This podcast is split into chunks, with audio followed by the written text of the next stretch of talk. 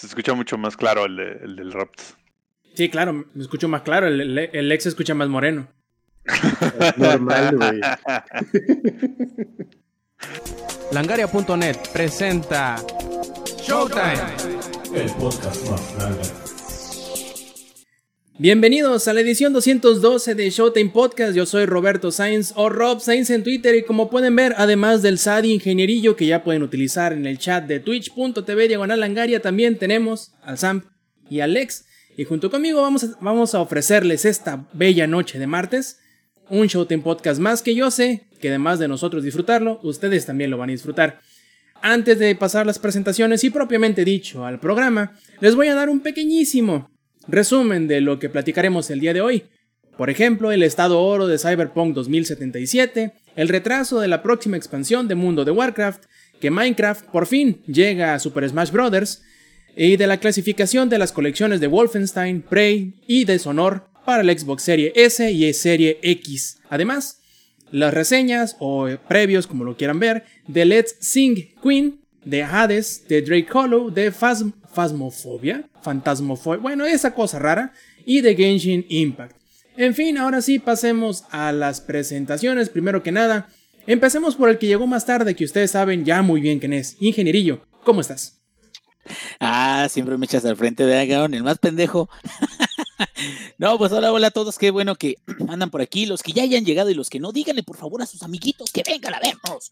Que mamá, prende la grabadora, ya estoy aquí en el podcast. Muy buenas, buenas noches, gracias que, que, están aquí listísimos. Y yo también ya estoy ya a punto de eh, despotricar en contra de aquellos que quieran herir a mi hermoso CD Projekt. No, no es cierto.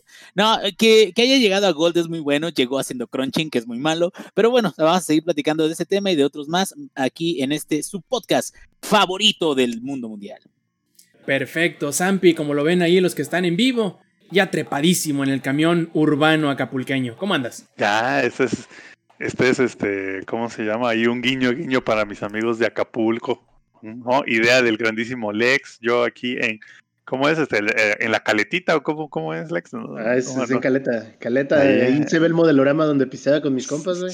Ahí, ahí, donde, donde, ahí donde se ven esos alcohólicos sin futuro, ahí. Este, estaba muy bien, con mucho trabajo, haciendo muchos este, rants por el Call of Duty con, el arma nueva, cosas por el estilo, ya saben, lo normal, uno que ya se vuelve grande y todo lo enoja, todo lo nuevo se enoja uno. All main yells at cloud, como siempre, pero en este caso es Old Man Yells at Call of Duty. Eh, es lo de siempre, el rant. Y hablando de rant, que yo sé que no está enojado el ex, pero siempre tiene algo sobre lo que quejarse. Ahora sí, ¿cómo estás, viejo? Hey, ¿qué onda, gente? ¿Cómo están? Bienvenidos. Gracias por estar una semana más aquí echando desmadrito en el podcast. Eh, hoy nos llevamos a Samper Acapulco, ahí, ahí lo pueden ver claramente, ¿no? Pisteando en el modelorama, güey. Güey, y justamente ayer iba a comprarme una Yoli. Otro pedo, güey. Ahí, sí venden Yoli. Otro pedo. Pero sí, listos para, para hablar de, del Drake Hollow y el Phasmophobia. Ahí más al ratito vemos qué pedo. Así es, y pues bueno, empecemos directamente con las noticias y muy eh, ligado o muy allegado a lo que platicamos la semana pasada del crunch en CD Projekt Red. Ahora sale el desarrollador polaco a decir, ¿cómo la ven plebes? Estamos en estado oro de Cyberpunk 2077 y listos para el estreno a mediados de noviembre. Qué bueno que llegó al estado oro, pero explícanos, ingenierillo, ¿qué significa esto para todos aquellos que no sepan qué significa el estado gold para cualquier juego, no nada más de Cyberpunk 2077? El estado gold es que ya está listo, ya está horneado el pan, ya está eh, poniéndolo en las cajitas con sus etiquetitas, ya casi, casi ya muchachos, si alguien nos robara, que esperemos que no nos roben, pues si alguien nos robara el, el, juego en este momento, pues sería ya la versión final que va a salir a todo el pinche mundo y en versiones digitales. Claro, eso no quiere decir de que no haya ni siquiera parches de día uno que puede ocurrir. Sin embargo, esto quiere decir que la versión Gold es ya la final, ya es, ya, ya lo lograron, o sea, es We Are the Champions, ya precisamente hablando de, Queen, We Are the Champions, ya eh, aquí somos los meros chingones y todo eso. Pero mucha gente también se quejó de que, ay, sí, sí, sí, ya sabes, Gold, pero bien, bien cruncheados todos sus empleados, ¿no? Y pues bueno, creo que eh, no, no hay forma de decirles que no es cierto, porque ellos mismos mandaron sus correos de crunch, fue un tema que hablamos la semana pasada, pero algo que es genial. Digo, si te pones a pensar realmente de la fecha de, bueno, unos días más, unos días menos, pero de la fecha del crunch, del, del Gold, de este anuncio de Gold, a la fecha del primer teas- teaser del, del juego, creo que son siete años. Ahí nomás. O sea, y estamos hablando de que se supone que empezó el concepto años antes, digamos, que te gusta, uno o dos años antes del primer teaser del juego, que por cierto poco se acerca a lo que, digo, no es de que esté completamente ajeno, pero el teaser original donde sale un androide, eh, poco se acerca a- al, al final, ¿no? Al producto final, que es algo normal en todos estos proyectos creativos, pero es, pues bueno, al Ubisoft, Ubisoft dice. Sí, sí, sí. No, pero fíjate, eh, algo muy bonito acerca del Gold, y digo, independientemente de los problemas que hayamos revisado anteriormente, que, que comentamos de un lado y de otro, algo muy bonito del Gold es que haz de cuenta que es como si tu bebé tuviera 38 semanas, güey. O sea, ya así de, ya, ya está listo, ya cuando lo quieras sacar, güey, ya puja, y ya, ya va a salir un niño hecho y derecho, cabrón. Y Entonces, los que no, y los eh, que no somos papás. y, y los que no son papá, ¿qué? ¿Qué, güey? Sí, no, no, no, digo, esta es biología básica. cabrón. Bueno, perdón, es que leí muchos bebé tips mientras tenía mis hijos. Disculpen ustedes. ¿Qué esperar cuando Pero estás bueno, Y de esperando? todos modos terminó mal padreando, Sí, güey. güey, o sea, no entiendo cuál es y luego, ¿qué falló? Ese, ese es mi consejo para todos, güey. Los consejos valen verga, güey. Yo soy de pendejo que antes de los consejos. Entonces, bueno, te dan información muy, muy interesante como la que acabo de dar ahorita para mis comentarios muy acertados, como en el de CD Projekt y que llegaron a Gold. Pero fuera de eso, este, la verdad, eh, estamos hablando de los consejos, sí, sí, estoy de la verga. No, hab- hablando del tema, eh, es un logro, es el punto de partida para de aquí en adelante lo que le vayan a arreglar, lo que vayan a distribuir y todo eso. Espero yo, quisiera, de que este Gold sea el primer Gold en términos de que todavía le vayan a meter mano un año, dos años, que es lo que nos han estado diciendo, al menos para la campaña de jugador sencillo y en un proyecto aparte que sería el de multiplayer, que ese todavía no está en Gold. Creo que el multiplayer es siguiente año, ¿no? La fecha. Sí, y es aparte. Y no sabemos si va a salir el siguiente año, digo, así dijeron. Pero pues, también si va a sacar una mamada, mejor que no saquen ni verga, ¿no? O sea, entonces yo creo que vamos bien, vamos bien. 19 de noviembre, 19 de noviembre es la fecha, querida, la fecha amada. Ya estoy pidiendo mis días de vacaciones. Por cierto, si alguien conoce a mi jefe, no lo voy a decir. Este, yo le voy a decir de que ando malo de la pata o algo que no puedo escribir o que traigo los dedos. Te- Tengo artritis o una jalada así, cuando en realidad voy a estar todo el pinche día Tiene jugando síndrome premenstrual, chingaderas así. algo, algo, algo que se me ocurra, pero fuera de eso, yo sí me puse contento con la noticia. ¿Cómo ves, Ro? Mira, contento sí por un lado, porque obviamente la gente tiene mucho tiempo esperando Cyberpunk. Pero también hay que ser claros en que el hecho de que ya esté en fase oro no quiere decir que el crunch que anunciaron la semana pasada haya terminado. Muy seguramente quiere decir que apenas va empezando. Eso sí, pueden empezar ya a emocionarse con la seguridad de que el juego sí va a salir el día 19 de noviembre que dijeron que iba a salir. Y bien, como dice el ingenierillo, ese sí es un buen consejo. Utilicen sus días a cuenta de vacaciones por enfermedad. Este, para poder jugar, ya sea, bueno, cualquier consola de nueva generación que hayan comprado, que vayan a comprar, o, o Cyberpunk. Yo, yo tengo otro consejo. Este es, este es un, un buyer's guide. Quien lo vaya a comprar en la PC, no lo compre en Steam, no lo Ok. compre en Epic, no lo Ok. compre en nada. Vaya a Galaxy o GOG, G o G, o Galaxy.com. Creo que sí es Galaxy.com, no recuerdo bien. Pero ahí lo pueden encontrar por la módica cantidad de 650 pesos. La edición digital deluxe. 5 dólares. Eh, es Good Old Games. Es GOG. Este, y sí, estoy de acuerdo contigo. De hecho, el, el primer lugar donde yo compré The Witcher fue en GOG. Por barato, güey, porque aparte te regalan el soundtrack, unos wallpapers, te regalan este libro de arte, o sea, un montón de cosas. Entonces, Sí, no, no es la nada más el puro juego. De hecho, la versión de Go que cuesta 650 pesos en Steam cuesta 1500, güey. ¡Sas, Es cabrón! Sí. Igual en la Epic. En Epic este, empiezan la en Epic 1300. Cuesta lo mismo.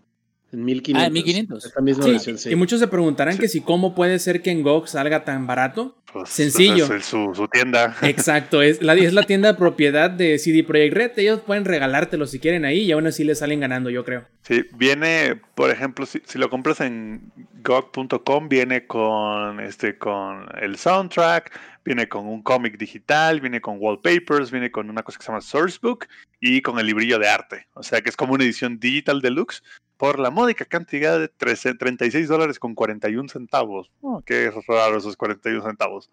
Una chingada ganga. De seguro es para que eh, el, el precio normal han de ser 35 y lo que le sobra han de ser algún tipo de impuesto. Una chingadera así. No, lo más seguro. Puede ser, puede ser. Ahí les dejé el link a los que están en el chat de Twitch para que se ahorren unos pesitos. Porque los van a necesitar con lo que van a necesitar comprar para poderlo jugar como Dios manda en Ultra 8K, 120 frames por segundo y no sé qué tanto desmadre.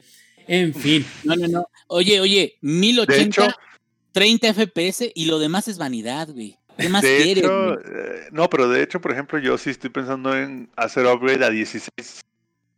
Espérame, 32 GB de RAM, ¿cuánto tengo? No, a 32 GB de RAM, porque tengo el... Pero entre este y el... Híjole, como que 32 sí hace falta, güey. Claro, sí. güey, el, el rico humillando al pobre. Siempre. Como siempre. Como como siempre, siempre. huevo. Oye, ingenierillo, y hablando de humillar, que no tiene nada que ver con humillar, pero yo sé que te hizo sentir humillado el saber que Blizzard retrasa una expansión de World of Warcraft, cosa que según sé o según recuerdo, jamás había pasado. ¿Tú qué crees que haya sucedido, ingenierillo? Ya les da hueva. Este, pobrecitos, güey, pobrecitos. Yo creo que, que ya estamos viendo la decadencia de, Blizzard.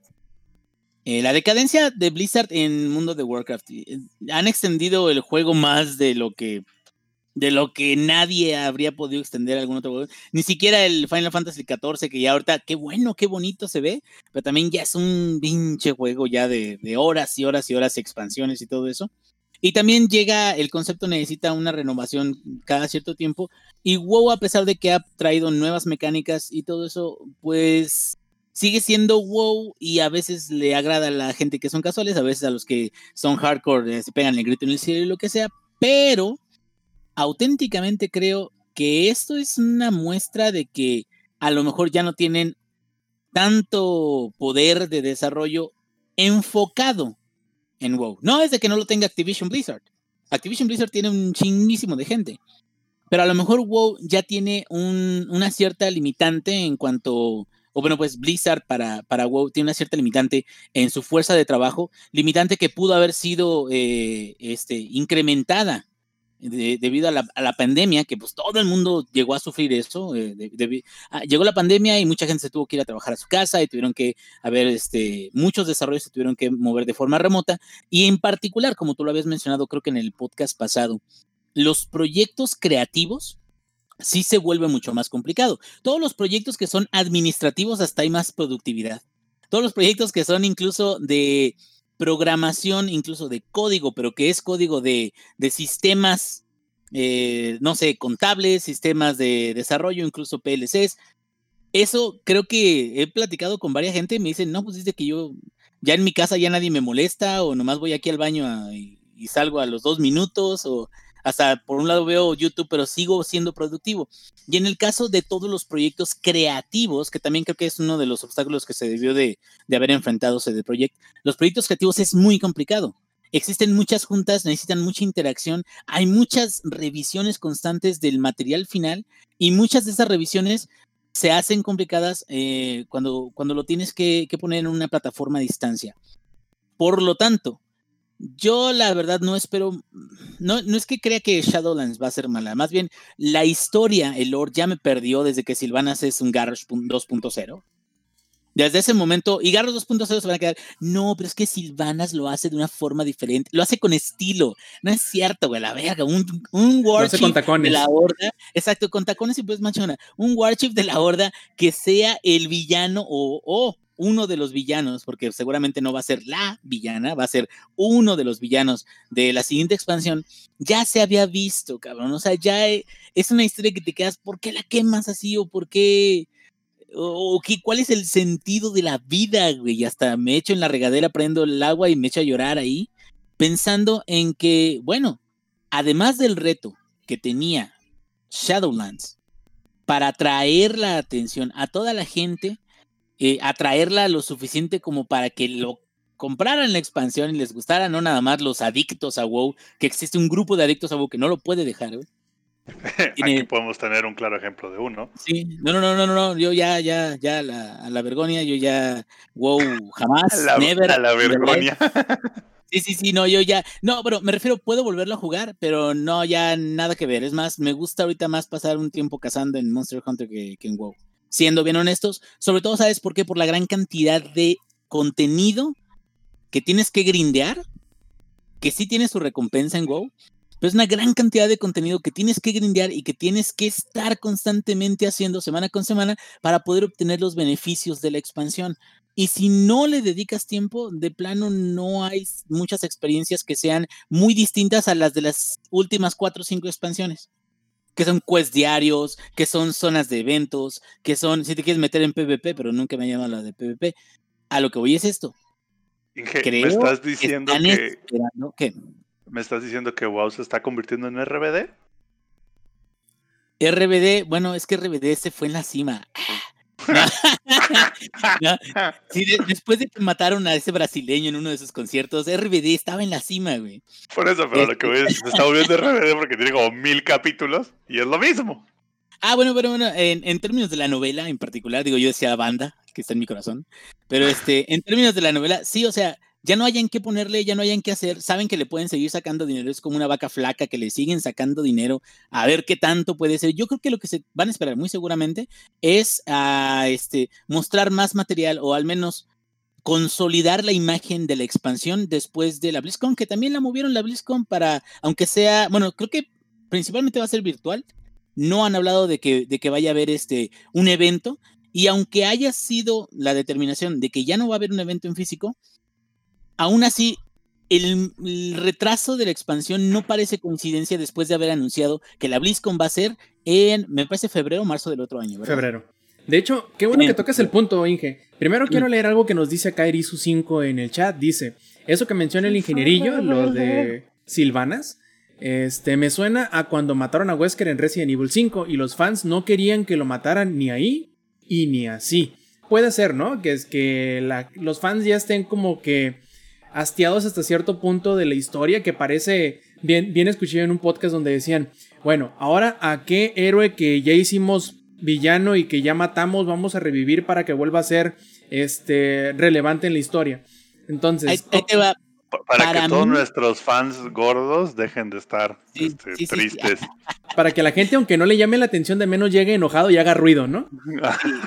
Para mí, Mínimo se emputen, dice. que Silvanas sea se haya desaparecido, porque esa es otra. También ahorita te la pintan como que ah, ja, ja, y va y ataca a este a Volvar, que es el, el, el- bueno, era el actual este eh, Lich King, que le quitó el casco de Lich King, que era uno de los orcos de Daenor y la chica. Bueno, tengo muchas ideas ahorita llegándome a la cabeza, pero realmente el hecho de que Silvana se haya desaparecido la- las expansiones pasadas, no sabías mucho dónde estaba, y de repente es la malvada del cuento. Es como cuando hicieron a la Khaleesi eh, la mala o la loca en Game of Thrones. En el final, digo, e- esperemos de que Spoilers. los que quieran verla, spoiler alerts, digo, me vale verga porque no vale la pena la pinche historia. Pero, o sea, ¿por qué tenían que hacer eso? O sea, es- te preguntas tal cual. O sea, es más, ¿por qué no lo cambiaban? ¿Por qué no, no, no la volvían como, como que hay una batalla interna o, o como que había un suficiente justificación para que lo hiciera, ¿no? Y entonces traen estos cambios de argumento que se sienten muy forzados, pues a lo mejor para, para acabar o para llegar al punto donde quieren llegar, pero siento que sacrifican mucho, porque ya había un desarrollo del personaje muy amplio y no hay, digo, ya acaban de matar a Old Gods en la pasada, cabrón. Ya con eso te quedas que, que, ¿qué más pueden hacer? No, pues hay algo más en Shadowlands. Ah, ya, va a verga. Y siendo un vehículo de ese argumento, Silvanas creo que se quedaron muy cortos, la mera verdad. La otra tuya que me pareció muy extraño es que hayan tardado tanto en anunciar el retraso y luego que aparte de todo no hay fecha ya este firme de salida. Simplemente dijeron, va a salir más adelante en el año. Pero pues ya nomás nos quedan noviembre y diciembre. O sea, ¿qué tanto más pueden retrasarlo? Sí, y la otra es poniéndome ahorita el, el, el- el sombrero de, de aluminio para la, la- la teoría conspirativa. Eh, se me hace muy curioso que haya sucedido un evento bastante peculiar hace un par de semanas de que cierto expresidente operativo de Blizzard haya abierto una, un puñado de compañías nuevas en la misma área donde está Blizzard y con muchos de los ex jefes de los estudios de Blizzard que habían estado saliéndose de Blizzard. Hmm, ¿no tendrá algo que ver que quizás se les esté yendo la gente? O sea, no sé. Se me ocurre. Porque bien chistoso por ahí de alguien puso en, creo que fue en Reddit, que el que era el community manager de Blizzard, cuando salió Mike Morhaime a, a anunciar Dreamhaven, este güey dijo, ah, a partir de hoy renuncio a Blizzard, quién sabe a dónde me voy a trabajar. Guiño, guiño. El mismo perro día que anunciaron Dreamhaven. Entonces, ¿será algo por ahí que ve el asunto? Que se les haya ido alguno de los creativos chidos y que hayan dejado los últimos pasos del, del desarrollo del juego de este medio tirado? ¿Tú qué crees, Inge? Pues mira, yo creo de que el proyecto tal cual, en general, sí estaría muy cabrón porque pues, gente que renunciara justo en este momento también estaría este, peligrando de que mismo Activision Blizzard los demandara a la verga, ¿verdad? Porque seguramente también hay ciertos estatutos en contratos y en, y en contratación. Sin embargo, no estoy diciendo que todos. Puede ser que algunos de los altos mandos estén comprometidos para terminar el proyecto, pero también debe de haber mucha gente y muchos creativos y muchos godines como nosotros comprenderemos eh, que probablemente puedan ver esto como una gran oportunidad para poder moverse a una empresa cuyos principios o valores eran los de la original Blizzard, lo cual estaría muy chingón y les daría mucha ventaja a la nueva empresa que está surgiendo, pero mucha, o sea, porque vendría entonces el hype, lo cual es bueno y es malo a la vez, porque si son demasiadas las expectativas, también si no salen con un producto que sea lo suficientemente bueno, pues la gente va a decir, ah, valieron verga, ¿no? Pero sí podría ser un movimiento muy inteligente, solo que yo creo que, que a lo mejor vamos a estar viendo esa migración de forma hormiga. Vamos a estarla viendo igual y si algunas de esas personas salieron en este momento que se anunció la otra empresa, que seguramente ya desde antes sabían de que se iba a formar, nada más la anunciaron y va a haber personas que se van a ir moviendo poco a poco, pues si te gusta el siguiente año, un par de años, que sepan ellos cómo trabajan, que sepan ellos cuál es el gusto de ellos para, para desarrollar videojuegos. Aquí lo importante también es, este retraso, ¿realmente no lo estarán haciendo porque no están bien preparados? O sea, creo que dejamos lo más obvio fuera, ¿no? Y a lo mejor muchas veces la respuesta más sencilla, la respuesta más obvia es la respuesta o es la mejor respuesta. Es la correcta, ajá. es la correcta a una problemática. Es posible que a lo mejor con la pandemia, con la, la, planificación y todo eso, no hayan terminado ni siquiera el parche o lo hayan terminado mal el parche de, de, de inicio de, de, este, de expansión, que creo yo que todavía no lo están lanzando. Y si todavía no lo están lanzando, dice, déjame, ahorita checo en MMO, pero creo que se estaban quejando muchos de que no lo habían lanzado, que estaban retrasando el parche. El parche siempre sale tres semanas, a lo mejor, si, si te va bien, un mes antes de que salga la nueva expansión. Con este Así retraso es. también ellos lo que hacen es decir, ¿sabes qué? Ahorita no hay nada, espérense tantito, ¿no? Y como dices tú, sin fecha establecida, suena a que alguien hizo, hizo un bomberazo así de, ¿saben qué? Paren las prensas en este momento no podemos seguir así, vamos a ponernos de, de, indeterminado y hay un backslash mediático o de la imagen de, del producto, pero es mejor eso a lo que podría pasar. Que creo que es. podría ir por ahí.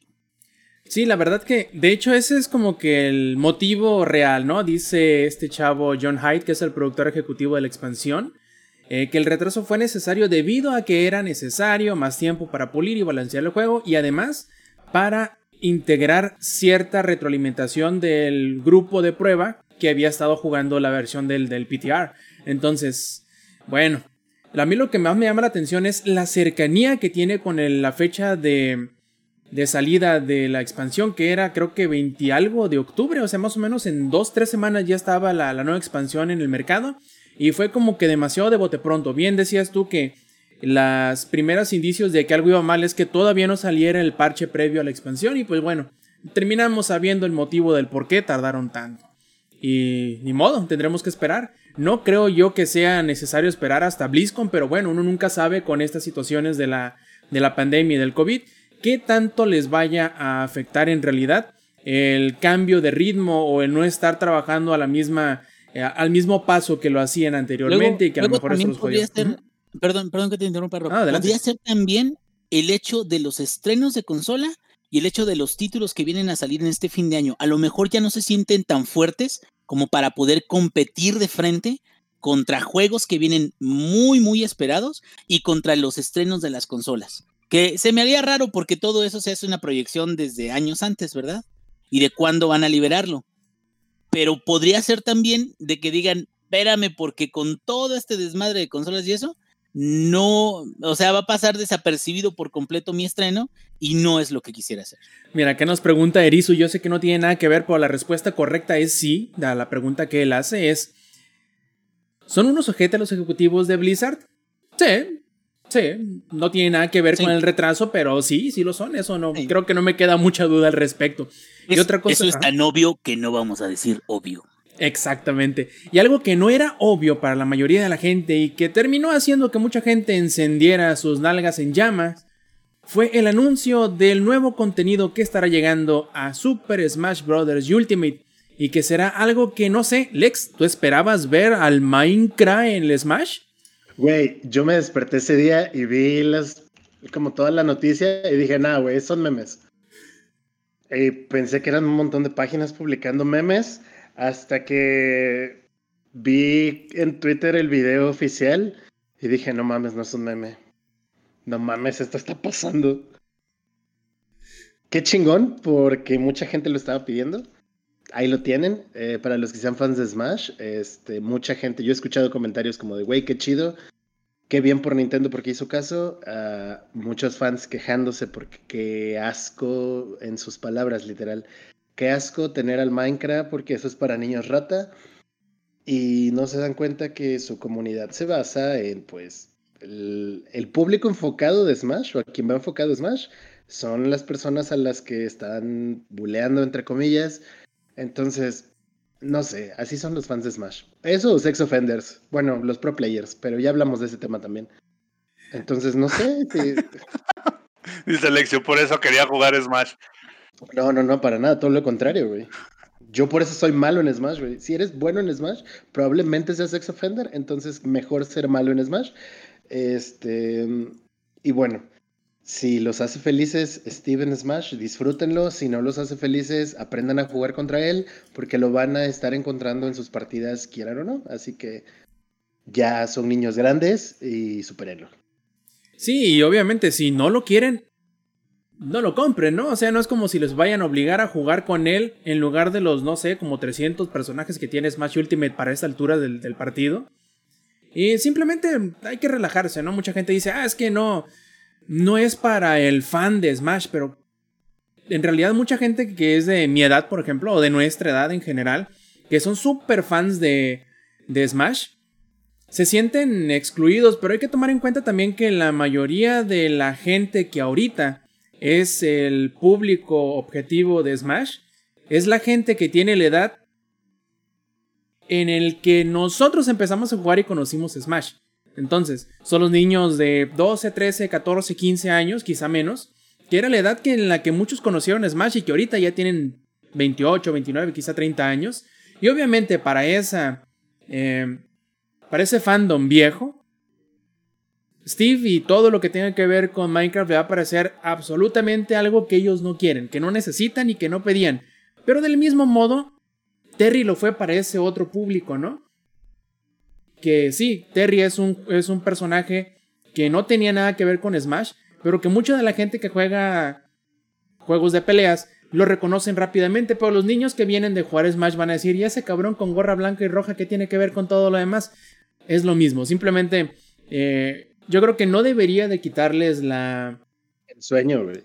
El, sí, el sueño y el disfrute del juego. A final de cuentas, si es tu juego favorito solo porque sale algo de Smash, ¿vas a dejar de jugarlo en realidad? ¿Vas a dejar los X cantidad de años que ya tienes jugando y que ya le has invertido en la comunidad y que te has hecho de algún tipo de renombre solamente porque está algo de Smash? En realidad no lo creo. Yo creo que es nada más la, la el típico núcleo pequeño de jugadores o cúmulo pequeño que son muy ruidosos, pero que en realidad no son ni representativos de la comunidad en general. Eh, también está, o sea, hay he escuchado comentarios al respecto de, es que es, es la oportunidad de revivir otras franquicias y no sé qué. Al final del día recordemos que vivimos bajo el maldito imperialismo yankee y necesitan vender y... Pero no, no, no, la 4T viene a resolver eso, papá. El A la verga los La, la programar 4T viene a mejorar a México. Ah, chingado, espérate, ya allí iban compras digitales. Oye, oye, oye, pregunta Alex. ¿Sí viste tú al desarrollador de Smash como hasta encabronado? ¿A cabrón? Sakurai? Sí. sí Sí, a se, veía, Sakurai no lo se viste. veía triste, güey. Se veía... Se veía se como veía- decepcionado, como, como con asco, güey, así como que se quería Y bañar. el vato ¿no? limpiándose las lágrimas con billetes, güey. Porque al final del día, la industria del videojuego es una industria y se trata de vender. Y entonces, si meter al Minecraft en Smash va a vender, van a meter al Minecraft. Sí, güey, si el Cocoon fuera a vender lo que estaba o lo que va a vender el Steve, también metían al Cocoon, güey. Todo, todo se trata de dinero, aprende algo dinero. Y es un excelente movimiento por parte de Nintendo para atraer a la fanbase de otros lados a jugar su juego, güey. Si lo ves desde el punto de vista marquetero, está súper bien, güey. Qué chido por ellos, qué chido porque escucharon a muchos fans. Y los que están haciendo chile con la cola, pues lo van a seguir haciendo, metan a quien metan. Se emputan si les dan otro personaje de Fire Emblem. Se emputan si meten a Steve. Se emputan por lo que a quien vayan a meter, güey. Se van a emputar. O sea, todos Sí, y por lo, por a- lo que sea, güey. Siempre vas a encontrar a un fan de Smash hacer chile con la cola porque no le dieron al personaje que querían. Y eso va a pasar por siempre en ese juego. Porque es Si un es juego que yo de quería fiesta, al Mario un- con el uniforme azul. Ah. Si es que deberían meter al Waluigi, no sé qué es. así no, no funciona. No, no sé, no sé, este, no me gusta la palabra, pero me dan cringe. eh, es pedo de ellos. Y los que de verdad son fans del juego van a disfrutar el juego, estén los personajes que estén, siempre y cuando siga Kirby, güey. Kirby es el mejor personaje de Smash y todos lo sabemos, güey. y es el hijo de Sakurai, obviamente. Entonces, Kirby, o como le dirían en el barrio, el que todo chupa. el que todo chupa. y al final del día regresamos a lo mismo. Sale Steve y esto cómo afecta a Kirby. Nos preguntan acá en el, en el chat, ¿cuál Goku meterían ustedes en Smash? ¿A poco hay diferentes Gokus? ¿Y cómo no? Pero pregúntale al Dra- Dragon Ball Fighters. No, pues es que no, yo la verdad es que nunca he visto Dragon Ball, entonces. Pues bueno, a ver, ingenierillo, ¿a cuál Goku meterías tú? En Smash. No, creo que Link está ocupado con el ah, play. Esperemos que no se le haya desmayado. Está, usando el consejo número 3 del libro. Cáele a cinturonazos. ¿Qué, qué, qué, qué, qué, qué, qué? que si a cuál Goku meterías tú al Smash como personaje jugable. Goku, Gokun, que yo metería a Smash. Una decisión un poco complicada. Bueno, ¿tiene que ser anime a huevo o tiene que ser un Cocoon a huevo? Una, una de las tantas versiones de Goku. ¿Cuál de todos meterías a Smash? Goku en particular. No, No yo puede creo. ser tan difícil, güey, ya. No, no, no. Es que sabes que yo no creo que metería a Cocoon. Yo creo que yo metería de, de Oh, otro anime. chinga, la pregunta es Ah. a cuál meterías, ¿no? Pues es el que yo quiera, cabrón, el que tú quieras. Pero a Yo cuál metería- Goku, güey. No, No, no. ¿cuál Goku, güey. Yo metería a Edward Eldrick, güey. Porque como es alquimista y ese güey puede modificar incluso el piso y la chingada, estaría bien, mamón. Que hiciera Sí, sus pinches bloqueos y todo eso de, de los escenarios, que es parte incluso de las habilidades que tiene Steve también. Steve también puede levantar bloques y la chingada. Perdón por no, es que no soy ultra fan de Cocoon, perdón. O sea, sí los conozco todos. Y te voy a decir, el ultra instinto. Ay, el rojo. el- y todos son la misma chingadera, güey. O sea, no, hablemos, hablemos claro, güey. Este- tinte, güey. Digo, ¿cómo se llama? Dragon Ball Z Fighters. El que trae el El gel de papa, dice. 70% Gokus. También que no mamen, güey. O sea, también Es el mismo monito, nomás de que con una skin diferente. Bueno, se, ay, tiene habilidades distintas. Es lo mismo, güey. Un Kamehameha azul y uno rojo. Yo sí creo que hay muchas más cosas de las que podrías escoger. Si fuera un anime, Edward Elric sería para el mío. A ver, al Zampi, Zampi. No importa que no sea un Goku, porque ya vemos que a ti también se te traba la lengua con eso. ¿A quién pondrías tú un Smash? No Ah, se vale un tráiler, ¿eh? no, no se vale un Prime, de. No, no, ah, chale, güey. Entonces la vida no vale nada. Ah, qué El nuevo personaje. Frackliner, ¿no, güey? Sí, exacto, el, el Western Star 49X, ese pondría yo. Se lo puede para atropellarlos a todos y ya, la chingada. Lo vuelves Se un acabó. Transformer y problema resuelto, güey. Sí, problema resuelto, güey. Es más, yo metería al Capitán Price de Call of Duty. Le cago balas a todo el mundo y listo, se acabó. Ok, se vale. A ver, tú sí, Lex, ¿a qué Goku meterías? No meteré ningún Goku, güey. Pero Oh. no, vamos, no vamos a tener esta conversación porque mucho fandom eh, me va a odiar, pero me caga Dragon Ball. Me gustó de niño, pero pues ya soy un niño grande, güey. ¿No está bien? Se vale. Ya lo superé. Ya soy un niño, gracias no te la crees tú, güey. Ya, ya veo otros Bueno. animes más serios, güey, que no son Goku, güey. Bueno, y, y aparte, digo, dentro de. Es, incluso si comparas animes como. que son. ¿Qué? Eh, Shonen. Entre como Dragon Ball y One Piece, por ejemplo, pues también, o sea, te quedas, o sea, no, no hay punto de comparación, o sea, el progreso de la historia y todo. Y, y los mamadores de Dragon Ball Z, digo, perdón, mis amigos, tengo muchos amigos que maman mucho Dragon Ball Z y todo eso. La verdad, siento que es una gran franquicia, pero en- hay muchísimo más. Levanten la pinche cabeza, vean más allá y van a encontrar muchas otras cosas. Desde que el Mm, Goku es infancia. Ay, esas mamadas, güey, no mames. Y el América en el corazón, no mames, tampoco ya. Con la América, cabrón. Pero eso- eso Ay, perdón, tema. ódiame más. No, perdón. Ah, regresando al punto del Smash, güey, yo sí creo que dentro del mundo de los videojuegos, que de por sí cada fandom de cualquier cosa llega a ser muy tóxico, el fandom de Smash es bastante, bastante, bastante tóxico y nunca los vas a tener contentos. Entonces, pues es que le estás viendo la cara a Sakurai, está triste y se lo está comiendo el maldito imperialismo yankee. Pues sí, cabrón, pero Sakurai tiene que comer, güey. Entonces, mejor que nos vayamos acostumbrando a que ese tipo de movimientos va a seguir sucediendo y si les gusta tanto un juego, disfrútenlo, para eso son. Así es, yo por mi parte, yo nada más agregaría al Goku de GT, nada más porque a la gente le caga GT y solamente seguirían cagándose más en, en las decisiones que toman. Yo, Rob, ódiame más. No, o sea, pues parece que ya lo hacen este, día gratis y, para todo. ni Pues, es canon, ¿no? Para que les arda más la cola, güey. GT fue lo mejor y ni siquiera es canon. a mí me gustó mucho, pero bueno, eso es una discusión para otro podcast y esperemos que el Zampi no se nos haya ido por, por completo. no, no, aquí estoy. Solamente Aquí estoy, se nos estoy. escondió un poquito, pero ahora sí. pasemos de las noticias hacia el Next Gen Watch. Hace un par de semanas hablábamos de la noticia de la mega bomba que fue la adquisición de Microsoft, o mejor dicho, la compra que Microsoft hizo de Zenimax Studios, que o Zenimax Media, bueno, a final de cuentas todo lo que tenga que ver con Bethesda lo compró Microsoft, entre ellos muchísimos estudios y muchísimas marcas de juegos muy reconocidos. Y justo ayer la Electronic Software Rating Board, o sea, todo el encargado de clasificar los juegos, agregó dentro de su gran catálogo dos títulos. Ahí les van. Uno de ellos se llama Wolfenstein Alt History Collection y Dishonored and Prey the Arcane Collection. Ambos para la Xbox Serie X y Serie S. Empezó el desmadre. Zampi. Ahí le va el primer cachetadón. Ah, Microsoft dijo, mira, ¿para qué nos hacemos pendejos?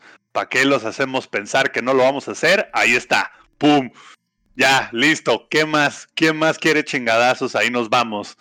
Pues sí, era obvio, y era, era una jugada que también, o sea, no, no creo que Microsoft se fuera a gastar toda la vara que, perdón, todo el varo que se gastó con ese, con esa compra, nada más para así de, ay, vamos a seguir sacando juegos de Play. Mira, nada más porque los otros dos, el de Go Soul o esa madre, no me acuerdo, nada más porque esos dos ya estaban amarrados. Si no, y porque no lo podían, este, ahora sí que ya estaban amarrados y no se podían desamarrar, si no, de mí te acuerdas que hasta lo le rompían el contrato hacia Sony en la cara de ahí se acabó tu pinche exclusiva. Así que pues era obvio. O sea, no hay otra razón por la cual Microsoft iba a gastar el varo que se gastó si no es para competirle a Sony con sus, ay, mis exclusivas, ay, mis exclusivas. Trágale tus exclusivas. Porque aparte de que anunciaron que lo compraron, a que anunciaron que Doom llegaba, bueno, Doom Eternal, llegaba al Game Pass, ¿qué pasaron? ¿Como 48 horas? Ah, bien poquito, menos de una sea, semana. Menos, porque aparte, una cosa fue el anuncio formal y otra cosa fue el teaser que hicieron con el correo. No sé si se acuerdan. Entonces, era obvio. O sea, pues evidentemente Microsoft lo iba a hacer. Y qué bueno por Microsoft para que dejen de estar, mira, succionando con las con Sí, Bien y además, además que era obvio que algún movimiento iban a tener que hacer que fuera más inmediato que todos esos proyectos en los que ya están trabajando el puñado de estudios que compraron, porque como bien lo dijimos en, aquel- en aquella ocasión, el próximo Elder Scrolls no va a llegar el año que entra. El juego que viene antes, que sería Starfield, tampoco va a llegar el año que ¿A, po- entra. a poco Starfield llega antes que el de Elder Scroll?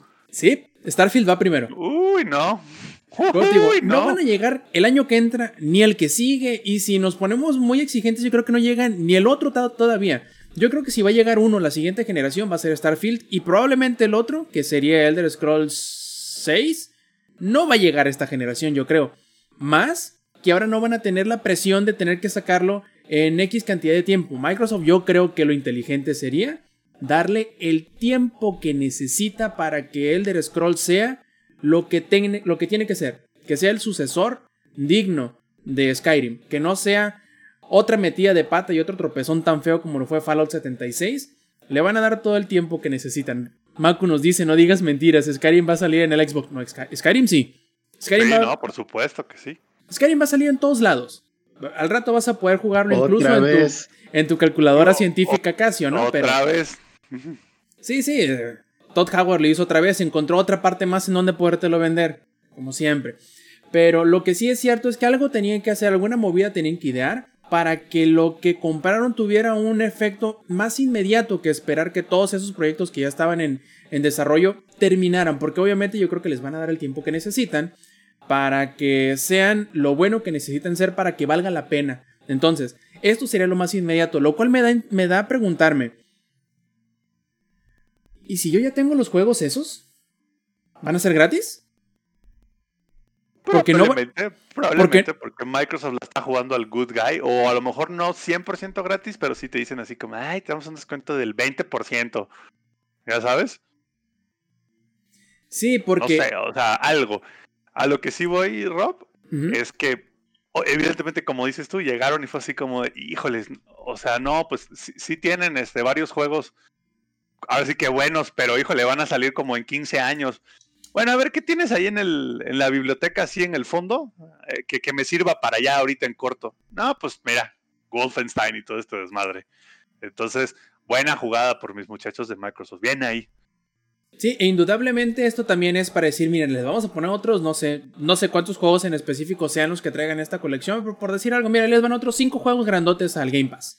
Nada más para que vean lo chido que está el Game Pass. Entonces, hay que esperar a ver primero que nada que se anuncie, porque esto es simplemente la clasificación, no es un anuncio oficial. No sabemos cuánto va a costar, qué juegos va a tener, si va a ser upgradeable ya si tienes las versiones anteriores o no, que yo me imagino que no, porque es una colección y no juegos por separado.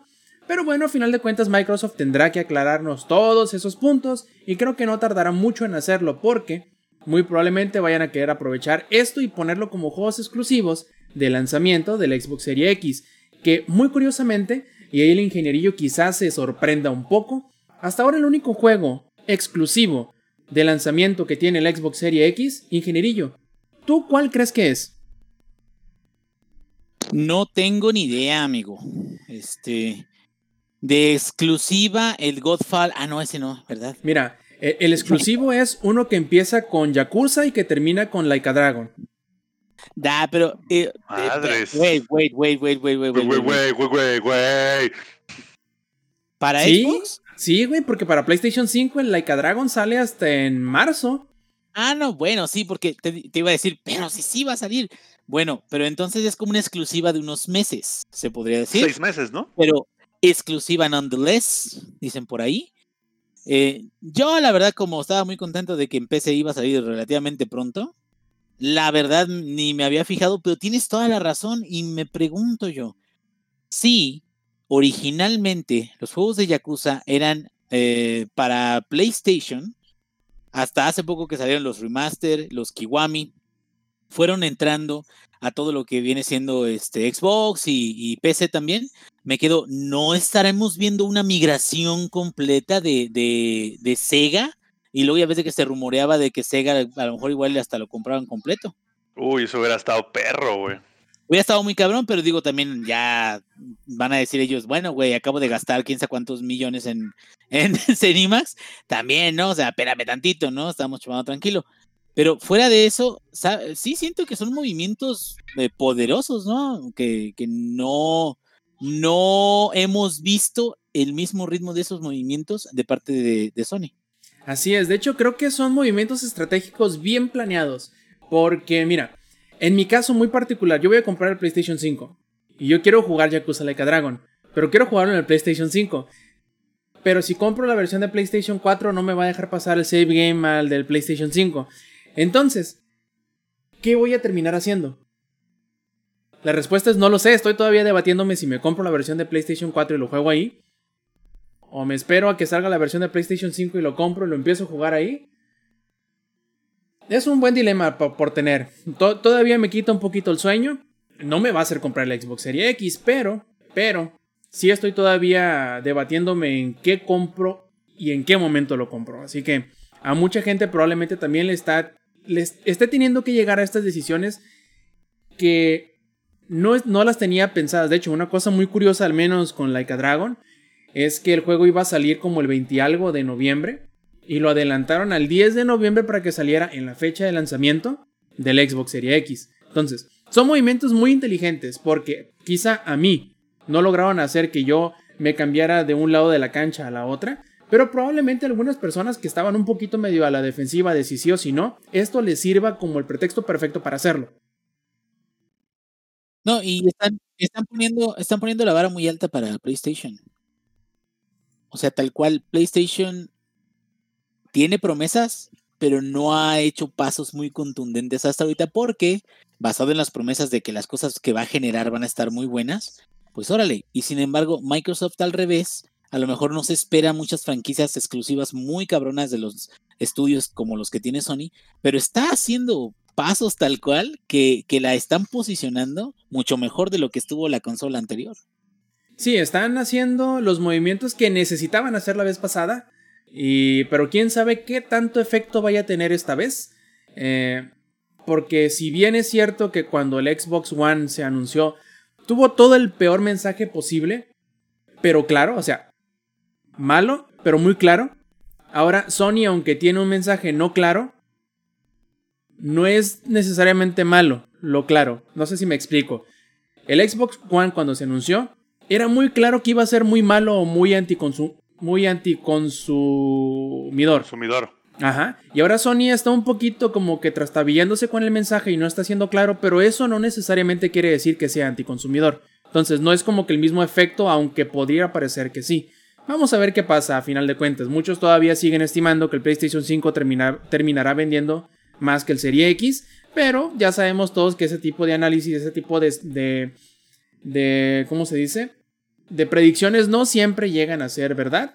Y seguiremos viendo qué nuevas movidas, qué nuevas noticias tienen ambas eh, compañías para sus nuevas consolas que como bien sabemos saldrán más o menos como en 5 semanas. Así que no nos falta mucho para saber todo lo que tendremos que saber de ambas consolas y de los juegos que nos van a ofrecer de lanzamiento.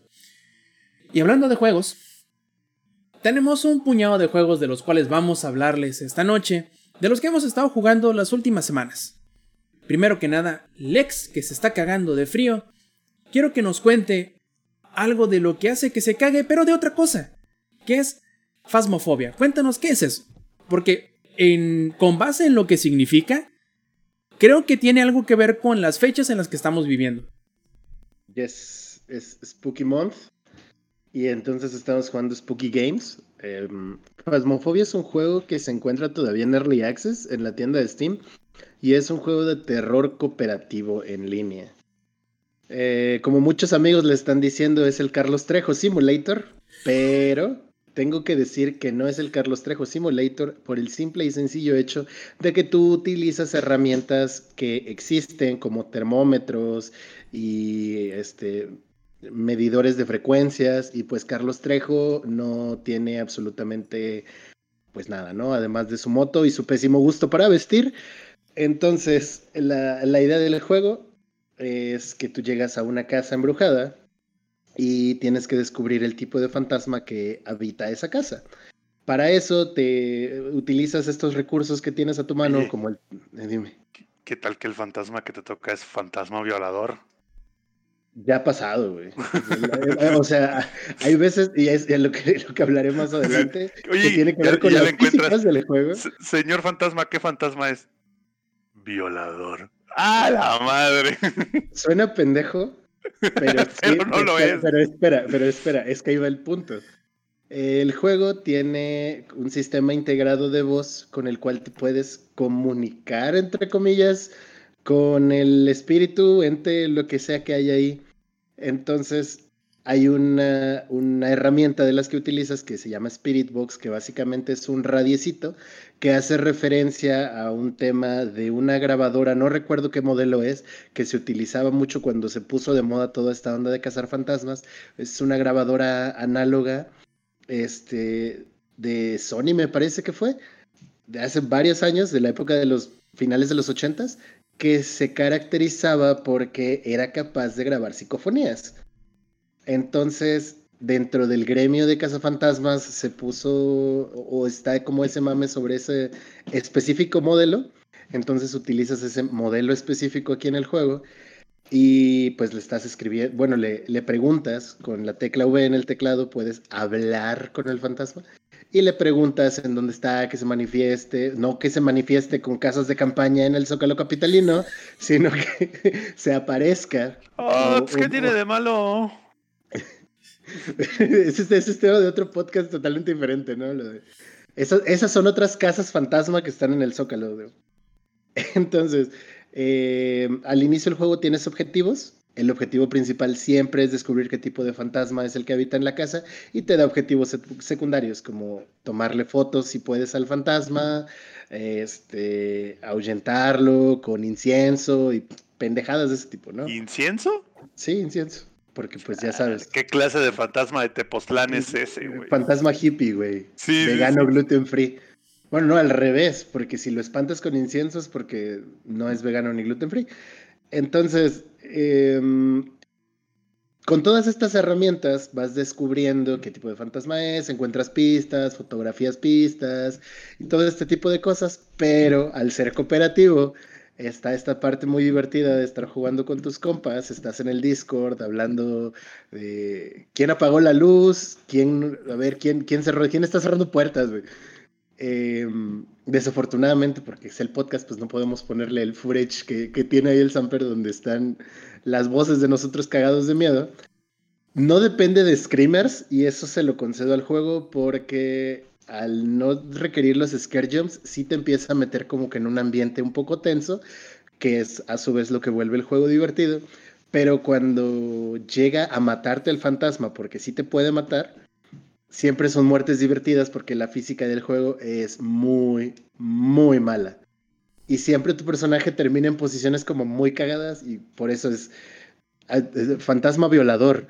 Estás aquí y de repente pues ya te violó y aparece sobre la, sobre la silla, todo así chueco, con las nalgas para el aire. Y pues parece que sí lo hizo, ¿no? Entonces, eh, esta es la parte divertida del juego. Esos sustos que te saca con tus compas, estás echando desmadre entre varios. Eh, creo que es un juego que vale la pena. También tiene su... Se puede jugar con VR. De hecho, creo yo que el juego realmente está diseñado para utilizarse con VR. No, Sí, madre santísima. Sí, sí, sí. Aunque este, yo, la verdad, le saco a los juegos de VR. De hecho, sí tengo uno que es diseñado específicamente para VR y solamente Pau ha podido acabar un nivel. Yo le saco, güey. Estaba muy perro ese pedo. Está, es, es que este también A está mí- entretenido. La caca me gusta que salga voluntariamente. Que salga cuando yo le digo. Sí, sale cuando yo le digo, no cuando me Cuando asusten. esté en el lugar indicado. Sí, Sí, no, con la gente indicada en mi baño, güey. bueno, eh, está por la módica cantidad de 150 pesos en la tienda de Steam. De nuevo, sigue en Early Access. Tiene varios bugs. Tiene mu- muchos. La verdad es que todavía tiene muchos. Pero se ve que tiene mucho potencial para arreglarse y ser un gran juego. Está muy divertido. Le he dedicado pocas horas, solo he jugado 6 horas. Pero la verdad es que me ha entretenido bastante. He estado jugando con varios amigos.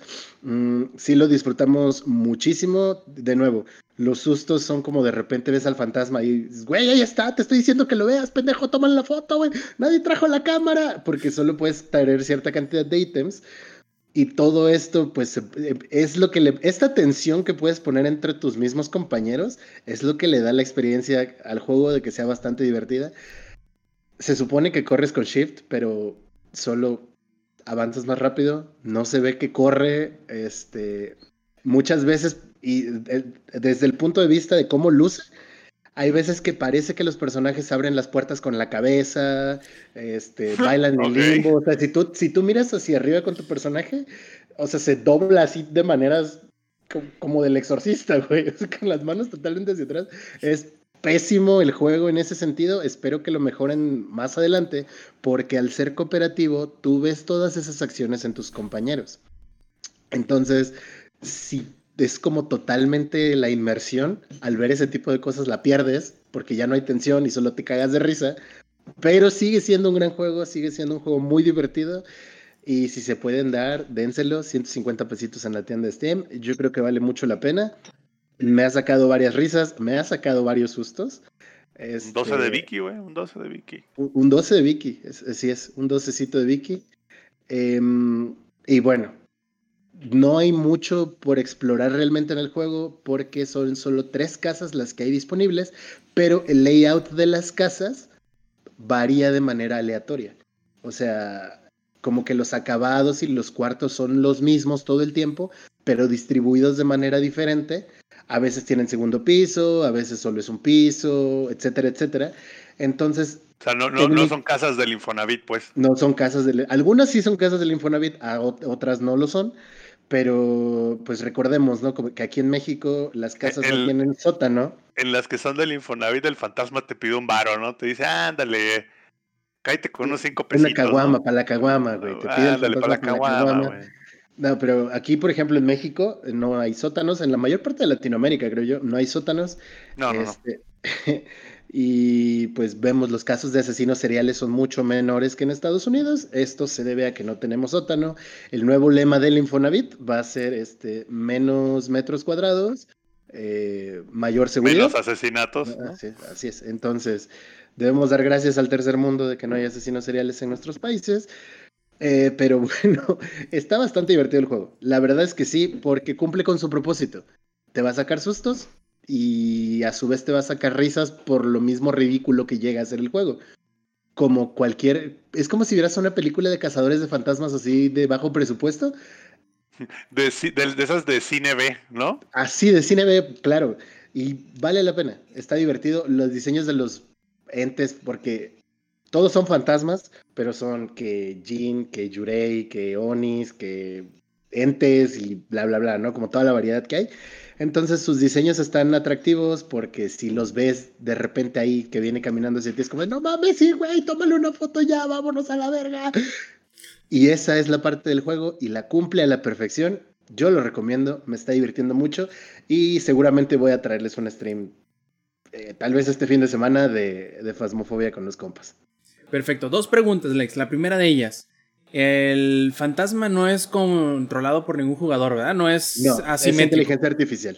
ok, la segunda. ¿Aproximadamente cuánto tarda una partida de Fasmofobia? De 15 a 20 minutos, más o Ah, menos. ok, no, no son, Son partidas, partidas tan cortas. largas. No, son partidas cortas. Incluso cuando las casas tienen muchos cuartos y que son hasta de tres pisos y demás, las exploras rápido porque son cuatro jugadores y aunque anden jugando en plan, pues mm, me da miedo y no quiero ir solo y exploren todo todo el tiempo entre los cuatro, se acaba rápido porque aquí viene la otra parte. Durante cinco minutos, durante los primeros cinco minutos de la exploración, tienes protección de la trama. Eso quiere decir que el fantasma no te va a matar, no va a matar a nadie. Por lo mismo, ¿no? De la protección de la trama. Después de esos cinco minutos ya puede empezar a atacar. Hasta el punto de matar alguno de los personajes. Pero, insisto, conforme exploran, todo se hace muy rápido aunque las casas sean grandes, en 15 minutos ya terminaste de explorar. Muchas veces en esos 15 minutos ya descubriste el tipo de fantasma que es y si quieren irse se pueden ir. Si quieren regresar a hacer las misiones secundarias pueden hacerlo. Pero el qué tanto vas a extender una partida depende de ti. Y aún así, en casas grandes, cumpliendo todos los objetivos, no hemos demorado más de 25 minutos.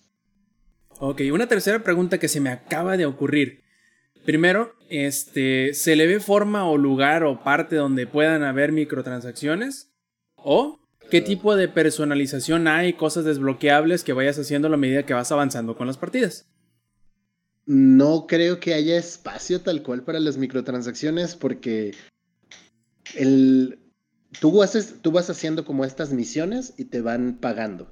Y con este dinero que te dan, tú compras más aditamentos para tus próximas investigaciones las lámparas, los inciensos, los termómetros y todos estos aditamentos.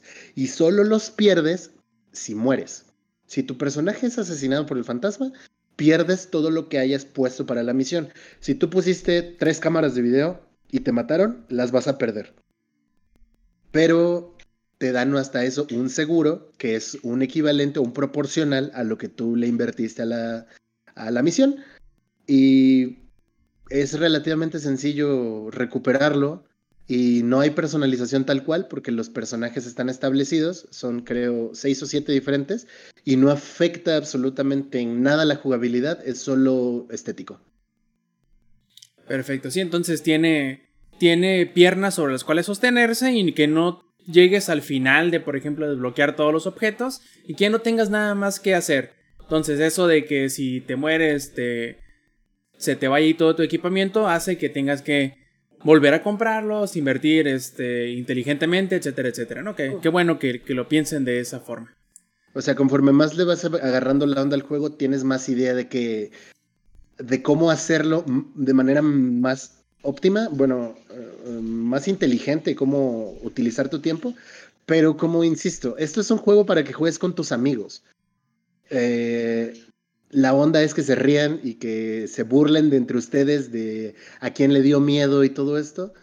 Entonces, no hay, no hay como gran cosa que más encontrarle ahí. Y de nuevo, como los layouts de las casas cambian de manera aleatoria con cada nueva misión, técnicamente ninguna cacería va a ser exactamente la misma. Ok, es menos tryhardoso entonces que otros juegos. Ah, me parece muy, muy, muy bien. Y antes de pasarle la voz al ingenierillo, porque sabemos que si lo hacemos, se nos acaba el podcast. Ustedes saben por qué. Yo quiero platicarles un poquito. No entiendo, no entiendo, ¿por qué? ¿Por qué? ¿De qué están hablando? ¿De qué están hablando? No entiendo, ¿por qué? ¿Por qué dicen eso? ¿Por qué? Espérate, ingeniero, espera, espera, métanlo a la caja otra vez. Ah, no, ¿verdad?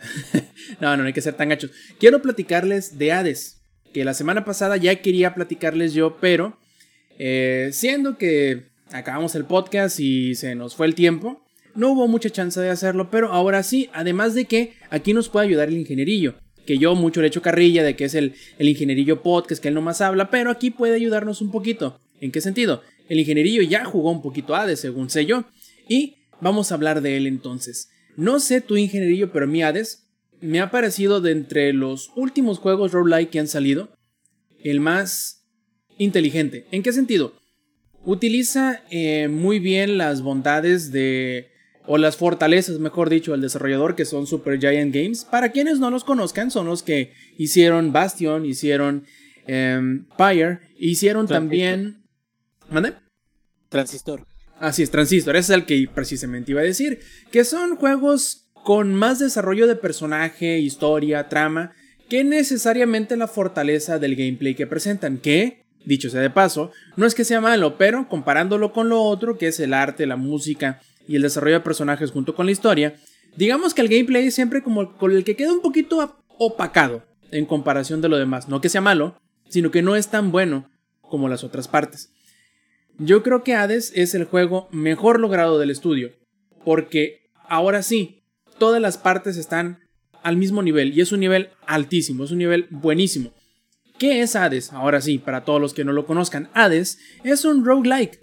O sea, es un, es un juego en donde tú vas a hacer intentos por salir del infierno de maneras repetidas. Vas a morir, vas a volver al inicio, pero vas a traerte cierto avance de tu intento para volverlo a hacer otra vez. Volver a intentar una y otra y otra vez.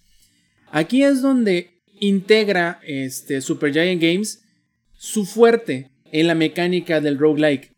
¿Cómo es esto? Tú eres Sagreo, el hijo de Hades. Entonces tú estás intentando escapar del infierno de la mitología griega. Entonces, cuando Sagreo muere en el intento de salir del infierno, vuelve a aparecer en el infierno. Entonces, va metiendo ahí la... Digamos que hace que la excusa de volver a intentar y volver al inicio está dentro de la misma trama y de la historia. Obviamente, si tú eres hijo del, del, de Hades, que es el dueño del infierno, al morir te vuelves al infierno otra vez y vuelves a intentar salir. Ahora bien, ¿cómo vas avanzando en el juego? Son por distintas áreas, estas áreas te ofrecen diferentes subjefes y jefes finales de áreas y además te va llevando este habitación por habitación, que al terminar cada habitación te va a dar una recompensa diferente. Algunas pueden ser oro que tienes que utilizar en el mismo intento de, de huida. Puede ser oscuridad, que es la experiencia de las habilidades que vas obteniendo de manera permanente. O te pueden dar bonos de algunos de los otros eh, dioses del panteón griego que te van dando ciertas bendiciones para ayudarte a salir del infierno y llegar con ellos al Olimpo.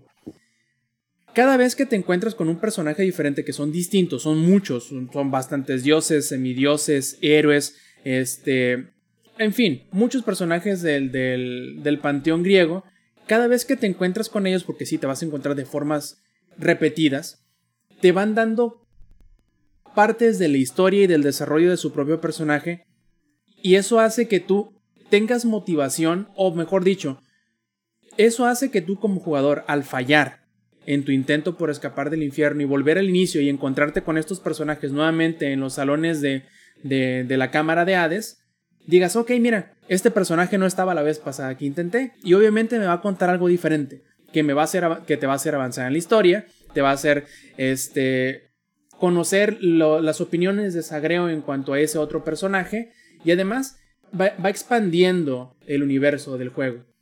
Esto hace bien atractivo todos los intentos que tienes por salir del, del infierno, porque te va ofreciendo cosas diferentes, no es lo mismo, ¿no? No es así como, por ejemplo, como Dead Cells, que fuera de que sí, algunas cositas que te va poniendo random durante los runs, digamos que al final de cuentas es como que lo mismo, ¿no? Se repite otra vez, una y otra vez, una y otra vez, pero en Hades, aunque también se repite una y otra vez, entre comillas, lo mismo, la historia, lo que te van contando los personajes.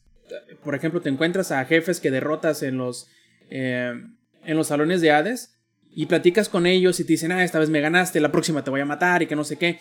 Y vas viendo cómo se van desarrollando las, las diferentes eh, relaciones entre Sagreo y los otros personajes de los otros dioses y semidioses. Este, y además entre ellos también, entre los distintos personajes. Y a mí se me hace una cosa que no sé porque no soy muy allegado al, al género de los, de los roguelike, pero es algo que había visto muy poco. Probablemente uno de los ejemplos que medio más se le parezca, probablemente sean los Dark Souls, que más o menos se parecen en el sentido de que sí, tienes que estar intentando avanzar más que la vez anterior, pero también vas descubriendo diferentes partes de la historia en las descripciones de los objetos y así. Es como un Edge of Tomorrow. Ándale, sí, de hecho, sí. El Age of Tomorrow es como que un roguelike hecho película. Eh, pero sí, a mí me ha gustado un montón. Muchos dicen que es eh, su juego del año. No lo dudo ni tantito. Para quienes les gusten los roguelike, yo creo que este va a ser sumerísimo mole. Y eh, no sé qué tanto se vaya a pelear con Spelunky, porque también Spelunky es uno de los más grandes exponentes en cuanto a roguelikes. Pero bueno, yo sé que alguien que se ha jugado este, más roguelikes que yo es el ingenierillo. A mí me gustaría saber qué piensa él. ¿Le ha gustado? Este, ¿Qué personaje hasta ahora de los dioses o semidioses que se ha encontrado le ha caído mejor? ¿O qué tiene mejor diseño? O algo por el estilo. Está, a mí se me hace increíble el juego y por el precio que te pide, que son este, 20 dólares. creo que te va a entregar un chingo de contenido, de horas de juego, de reto bastante bienvenido. eh, que muy poquitos juegos pueden ofrecer con ese precio. Y además la calidad de lo que te ofrece es increíble. Ingenierillo. Pues sí, claro que sí, Rob. Eh, de hecho, el, el Supergiant Games desde Bastion, desde siempre han tenido, se han enfocado mucho en tener algo que me encanta es el voiceover. O sea, la actuación y las voces y los diálogos están muy bien cuidaditos, se las crees y se las compras a cada uno de los personajes que, que se aparecen frente a ti. Y eh, coincido contigo totalmente. eh, creo que una de las cosas y, por las cuales tú sientes que se parece más como un Dark Souls es que este juego no nada más da por hecho de que vas a morir y que vas a volver de la muerte a, a atacar, este, a tratarlo de nuevo, a tratar de hacerlo nuevo, sino que capitaliza eso precisamente diciendo, bueno, es que este, este güey se va a morir que 20, 30, 40, 50, 60 veces antes de terminar un juego tal cual. Y sí, va a ir mejorando conforme va pasando, pero aunque vaya mejorando, en los últimos tries se va a aventar todos los jefes, o se va a aventar, va a encontrarse con muchos de los personajes. Y entonces, a lo mejor una forma de refrescar esto es de que tengamos una gran cantidad de interacciones entre el personaje principal, que es Agreo, y los demás, precisamente para que no se sienta como una repetición constante en la cual vale más tu fuerza de voluntad que el interés que tengas de qué es lo que está sucediendo en el, en el infierno. Aparte de que creo que queda, pero perfecto con la premisa de que son dioses y semidioses. Y olvidados y, este, y pequeños demonios y todo. Pero o sea, la inmortalidad ellos la ven como algo muy normal, ¿sí? Y para ellos es muy normal, es un, para ellos lo que está haciendo Sagreo tratando de salir de, de- del, del infierno es un berrinche. Y bueno, pues algunos dirán, qué buena onda Sagreo que estás tratando de hacerlo, bien por ti, pero nadie cree que lo pueda hacer, en especial Hades, que precisamente se llama el juego así, el, el rey de- del inframundo. Dios, Y, ¿no? y él, eh, bueno, sí, el dios, pues el, el mero mero de- de- del inframundo, perdón, Pascu y Rodri, les he fallado. Este, pero aquí el, el punto es este. Incluso tú vuelves a hablar con Hades, Hades de, eh, de pronto te dice, estoy harto de tus mamadas, y te ponen en una sala donde tienes que sobrevivir 45 segundos. Luego también, este, cada vez de que llegas a, la zona donde vuelves a revivir, se podría decir, está eh, el cáncer vero, que siempre hay que este, eh, apapacharlo, siempre, cada una de las El veces que vas, sí, el cáncer vero que no deja pasar a nadie más, Mm. hay que apapacharlo cada una de las veces, si no eres un mal jugador, güey, y, y caerá sobre ti maldiciones. Pero A ver, mi que- pregunta es, Pe- ¿en qué Perdón. ¿si es un ahí- buen ahí chico, les- Cancerbero? Ahí les va un comentario sobre sí, eso. sí, sí, sí, sí, sí, sí. Bueno, no sabes, pero un comentario picosín. Sí, digo. El ex juega al multijugador de Battlefield como si fuera Hades. Muere y muere y muere y muere y sigue muriendo este cabrón. Y nomás no aprende, güey. Nomás no aprende que no puede salir del infierno de Battlefield.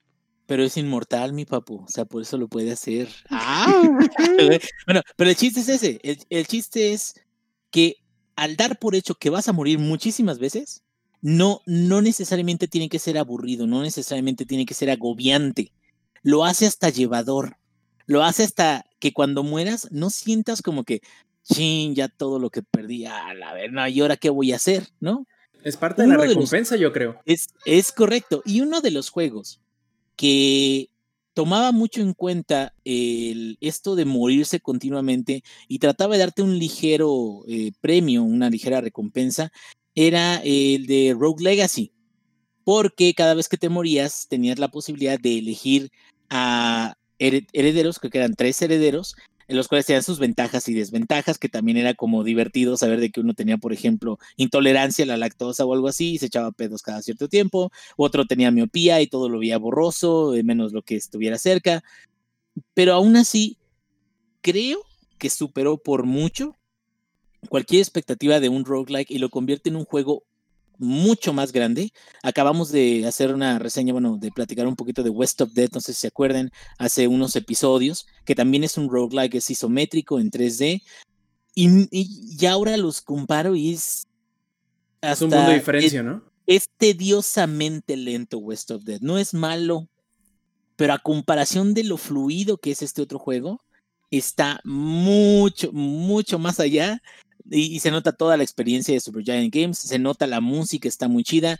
Por cierto, en Epic, si eh, descargaron Rocket League, les dieron un cupón de 200 o si han comprado en las ventas anteriores les dan un cupón de 200 y si compran Hades, la versión con el eh, soundtrack, salen 336, entonces si le usan el cupón, salen 136 pesos por ese tipo de juego, por la cantidad de horas que te da y la calidad de jugabilidad que tiene, es ridículo, o sea, la verdad, creo que, pues es como dices tú, o sea, creo que a lo mejor Spelunky podría ser de los pocos juegos que podrían enfrentársele, sin embargo, tiene una presentación distinta. Spelunky es más procedural, Spelunky es más inesperado, Spelunky es más de a ver qué me encuentro en cada uno de los runs, qué descubro. es más cruel, ¿no? Yo creo. Es muy cruel porque te mueres como en dos minutos, o sea, puedes que tengas en media hora puedes que te mueras, no sé, cinco o seis veces, y acá tratas de utilizar todas tus habilidades para no morir tan seguido y avanzar un poco más en la historia. Yo la neta siento que para mí, para mí, para mí es más mi tipo de juego. Hades.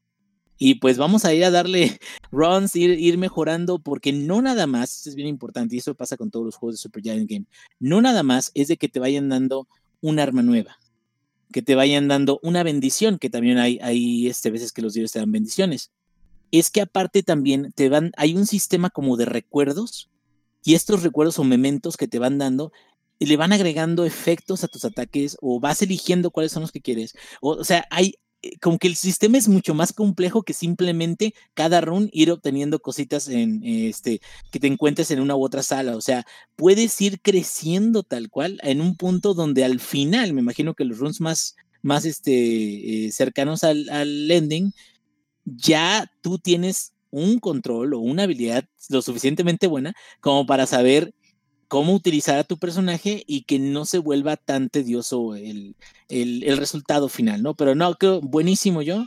Y la neta, Rob, siento que necesitamos ver más streams de esto porque sí vale bastante la pena. Sí, no, con mucho gusto. Yo no pienso dejarla ahí, de hecho me gusta bastante. Hasta ahora yo creo que las únicas quejas que podría yo tener en relación a, Hades es primero, como lo estoy jugando en el Switch, la fuente así me hace sentir más viejo de lo que ya me siento. Porque es literal tener casi casi que meter la cara en la pantalla del Switch cuando lo estoy jugando en modo portátil. Y la otra, en la última actualización que tuvo le metió un bug bien raro. Porque ahora, si pongo el Switch en modo de, de suspensión, Ah, sí, el, modo de suspensión, modo de suspensión. Puede ser con el dock o sin el dock, pero el modo de suspensión.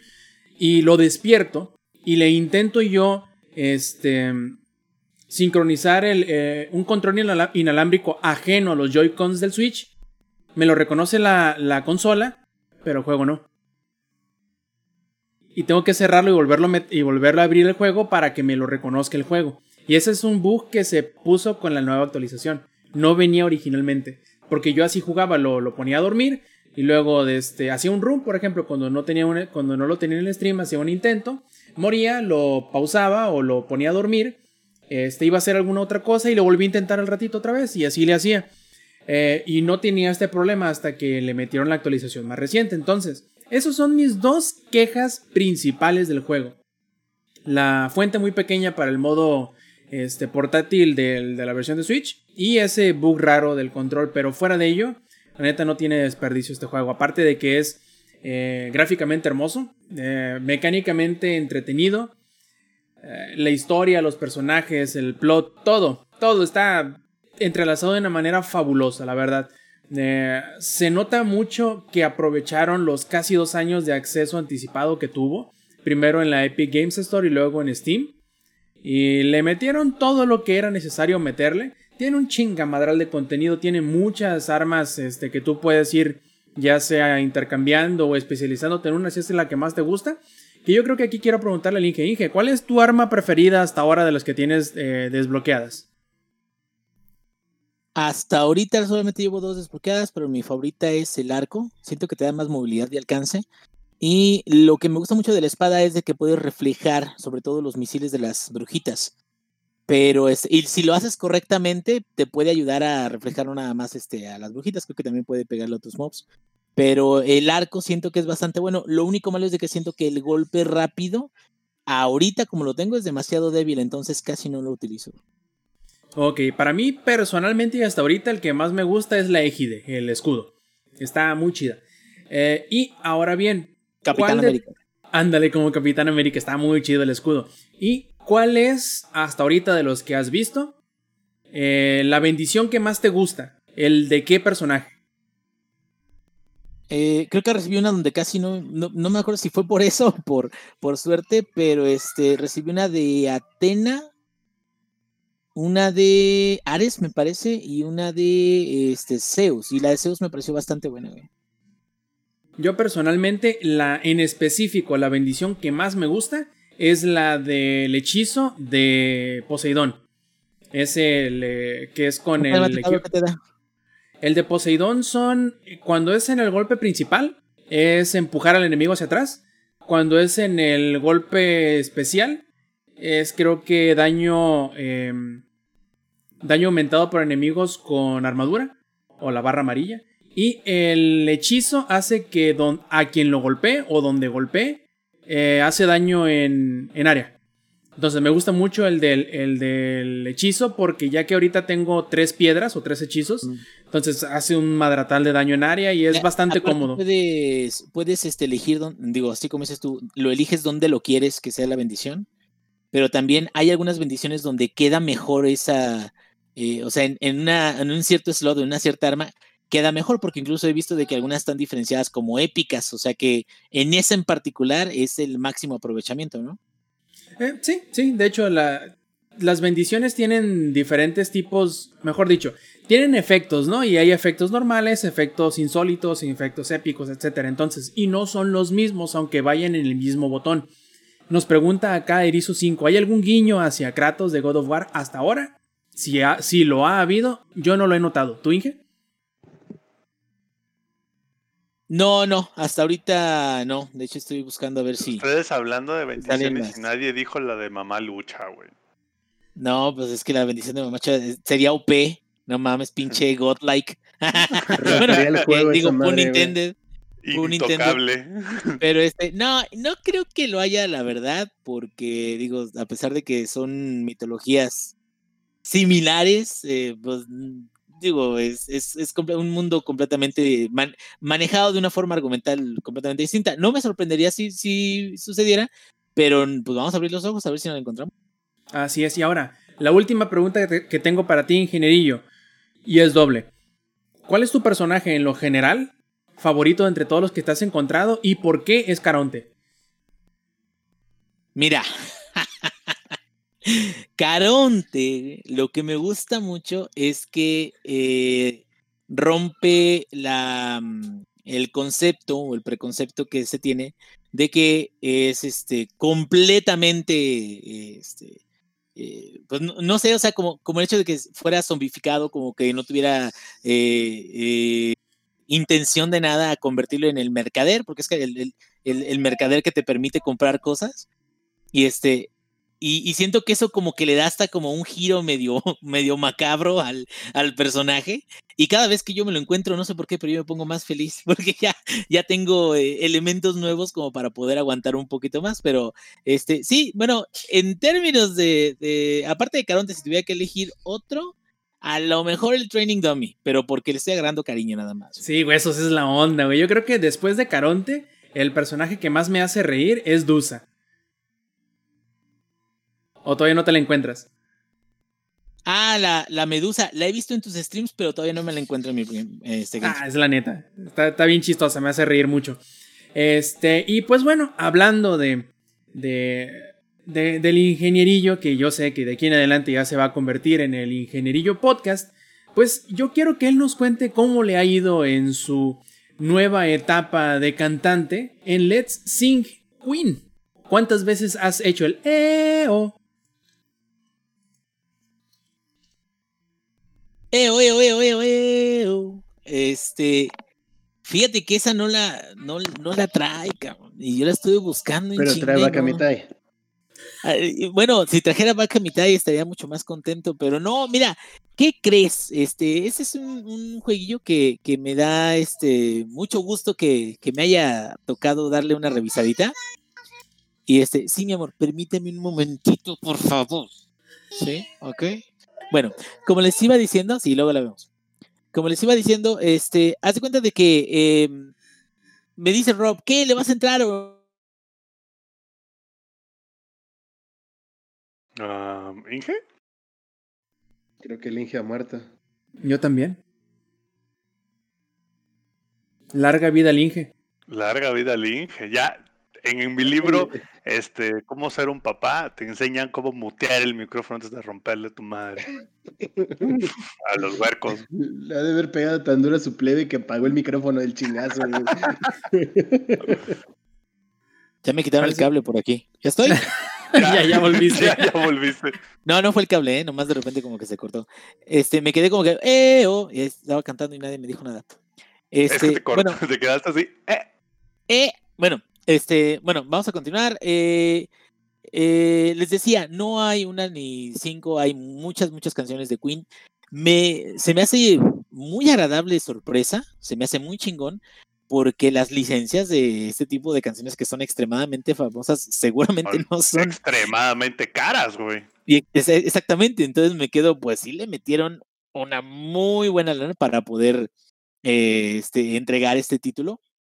Y pues tengo sentimientos encontrados. ¿Y, y por qué tengo sentimientos encontrados? La, la- el primer punto, la primera dificultad que me encontré en este jueguito que se llama Let's Sing es que requiere micrófonos específicos. Micrófonos específicos para este tipo de, de juego, pues este O sea, título. no, no, no sirve el. el No sirve headset. el micrófono del headset. No, y te, y te lo reconoce. De hecho, tú te metes a los settings del PlayStation 4 y hasta yo me quedé, ya está fallando esta chingadera, ¿o ¿qué pedo? Y me chequé, chequé los niveles, chequé todo eso. Y todos los niveles perfecto, me reconocía la voz. Simplemente no quería agarrar por sus puros tanates, no quería agarrar ese micrófono. Entonces, eh, eso fue algo que me quedé, ay, no mames, ni lo voy a poder usar. Pero ya traen una opción, los Let's Sing, donde tú lo que puedes hacer es bajar una aplicación en tu celular y esa aplicación la sincronizas en tu, eh, este, con un pin que te dan ahí en, a la hora de, de estar eh, eh, poniendo la canción.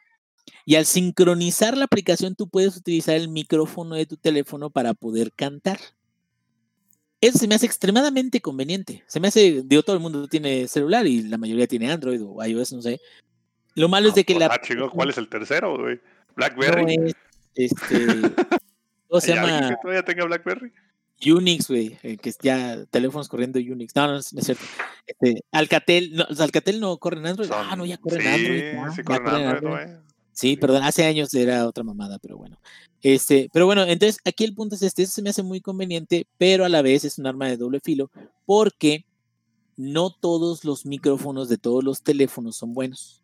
Hay algunos micrófonos de un teléfono que están de la verga, ¿no? Y luego aparte, el hecho de que tú hagas esa sincronización de una aplicación para la canción, dependiendo del internet de tu teléfono, dependiendo del internet de tu consola, dependiendo de la sincronización, cómo se esté trabajando, puede ser de que la precisión a la hora de cantar no sea lo suficientemente bueno como para que te registre correctamente eh, tus notas, ¿no? O Tu, tu, este, lo que vas cantando.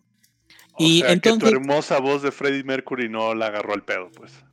No siempre, no es constante, eso sí, fue más constante de que sí la registrara bien, fue más constante de que me dijera, ay, cantas bien chingón, eso fue más constante. Y algo que sí me gustó fue que en la, los ajustes de la, del jueguito tiene una sección de eh, este, calibrar las imágenes con la respuesta en milisegundos de lo que tú estás haciendo en input.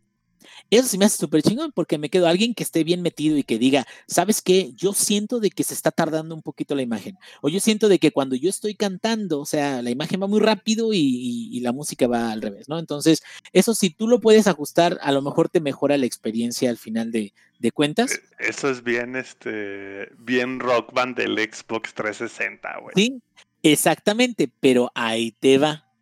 Esa es otra de las cosas. Obviamente, digo, queríamos poner algo de, de, de streaming o queríamos poner algo de, de, de videíto. pero eh, bloqueadísimo, por supuesto que sí está bloqueadísimo, o sea, eh, por el copy, papi, copyright eh, no te permite este, copiar ni una sola nota del EO, EO, EO, EO. y, este, y sin embargo, después de un rato, digo, las canciones están chingonas, güey. Las canciones están chingonas, el, ahora sí de que el, el estar participando la inteligencia artificial que puedes agregar al juego, porque pueden ser hasta cuatro jugadores, tú puedes agregar hasta tres inteligencias artificiales si quieres, o puedes agregar jugadores adicionales a través de la aplicación de celular que les había dicho, este, que serían pues tus amigos, tus compas, los, que también quieran este, cantar eh, de, de, cualquier canción de Queen. Em, pero los jugadores de la máquina son, son horribles, o sea, y no por el hecho de que físicamente sean horribles, o sea, son horribles por el hecho de que no representan absolutamente ningún tipo de reto. Y algo que a mí me encantaba cada vez que yo jugaba Guitar Hero, este, Rock Band y todo eso, era de que cuando te daban un oponente o el modo carrera o como ibas ganando este, eh, habilidad y todo eso, había ocasiones en las que el compañero o el enemigo de repente te la ponía medio difícil o te quedabas, güey, o sea, si me pendejo, me va a ganar, ¿no? O sea, no voy a sacar los suficientes puntos como para poder ganarle a él. Y en este caso, la inteligencia artificial está nada más para que veas el, monigote por un lado ahí.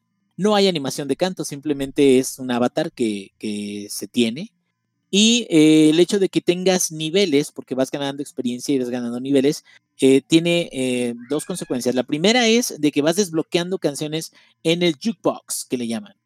Jukebox no es otra cosa más que videos de esa canción. Entonces dice, tú puedes escuchar la canción que hayas desbloqueado cuando tú quieras. Y me quedo, no seas mamón, ya tengo YouTube. Y, y, me quedo, ¿cómo me voy a prender mi PlayStation 4 porque quiero escuchar canciones o quiero ver videos de Queen? Pues no, cabrón, o sea, jalo mi celular y chinga, ¿no? O Spotify y a huevo. Eh, y acá como que me quedo, bueno, es como la desbloqueaste, excelente, ¿no? Fuera de desbloquearla, este, también lo que puedes hacer es cantar con alguien más, que es una inteligencia artificial, o que es, supuestamente ellos un, un, artista este, invitado, que también es muy similar a, la, a la, acción de, de, cantar con inteligencia artificial en el modo clásico. Entonces, después de un cierto tiempo, después de varias veces que cantas, digo, las canciones están chingoncísimas, eso no se le niega a nadie, pero después de un ratito que ya estás cantando y todo, esta repetición constante donde solamente el ganar experiencia y el subir de nivel, lo único que te desbloquea son a lo mejor algunos logros y a lo mejor algunos avatares para utilizar cantando, pues sí te hacen que este jueguito sea tan... Em, ¿cómo se puede decir? Que se te antoje jugarlo, no sé, cuando tengas una reunión con unos amigos que sepas que son fans de Queen y que estén medios pedos. O sea, no es como que algo que en un viernes por la noche yo diga, ah, sí, sí, a huevo, a huevo, vamos a jugar tres horas a cantar a Queen. Y igual y no es el propósito, ¿no? Pero también creo que, que a mí lo que me gustaba mucho del modo de carrera de, por ejemplo, de Guitar Hero, que son, son otro juego de música, claro que tiene pues guitarrita, o sea, es diferente, acá usas la voz, digo, podría ser algo similar donde te digan, ah, mira, vas ganándole a tal cantante que viene, o es, es una carrerilla de, no sé, vas a llegar al America's Got Talent, o alguna mamá así, ¿no? Que al final de Guitar Hero era contra el diablo y la chingada.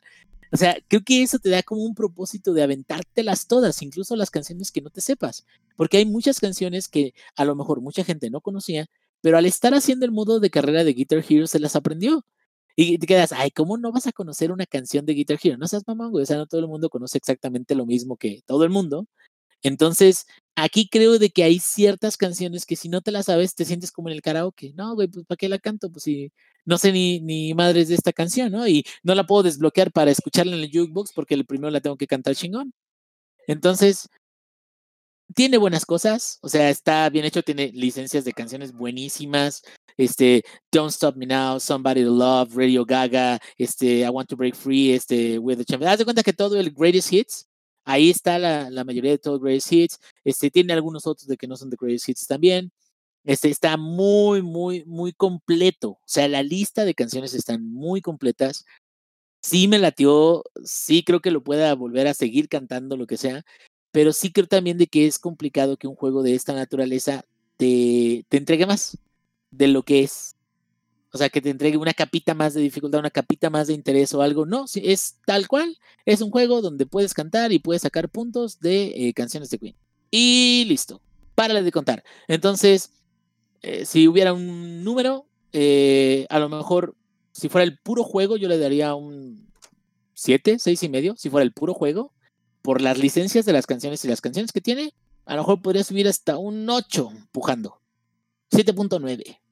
Pero digo, no damos calificaciones de ese tipo. Más bien, con ese número quiero que vean que las canciones valen la pena un, título así, por supuesto que sí. Y si, mira, si, son fans, si tienes un grupito de fans de Queen, pues te está como si me pusieran un Let's Sing de José José a mí. O sea, claro, no, claro que te vas a quedar a huevo. Voy a sacarla ahorita que están todos ya en la peda y todos vamos a cantar a lo pendejo y sobre todo con nuestros celulares podemos hacerlo, güey. Pero este, digo, independientemente de eso, sí, sí hay un punto donde ya se nota la limitante o qué tan lejos puede llegar el juego y no puede llegar muy lejos. No es malo, está excelente. Si te encanta Queen y te encanta cantar y que te califiquen, creo que es mejor que un karaoke tal cual de YouTube que no te que es gratis, pero que no te no te dice qué tan bien la hiciste o qué tan bien la armaste, porque a la hora de cantar también te va registrando tonos y te va registrando qué tanto mantienes las notas. Eso, eso está chido porque cuando funciona bien el, la app y cuando no tiene delay, no hay ningún problema. O sea, sí sientes de que, de que sí, sí es una solución viable al hecho de que no tengas micrófonos. Pero hay ocasiones donde sí, te, sí desearías tener un micrófono para que la, el input sea prácticamente automático, ¿no? Pero este, pues fuera de eso está bastante bien. Me gustó, yo creo que lo voy a seguir dando unas cuantas canciones más. Este, y pues si les gusta Queen, yo creo que no hay pierde. Acá nos pregunta en el chat, eh, Inge, ¿Cuáles fueron las dos canciones que más te gustaron y las dos que más odiaste? Mira, las que más me gustaron, la, que es mi favorita de todos los tiempos y, este, y siento que está muy guapachosa, güey.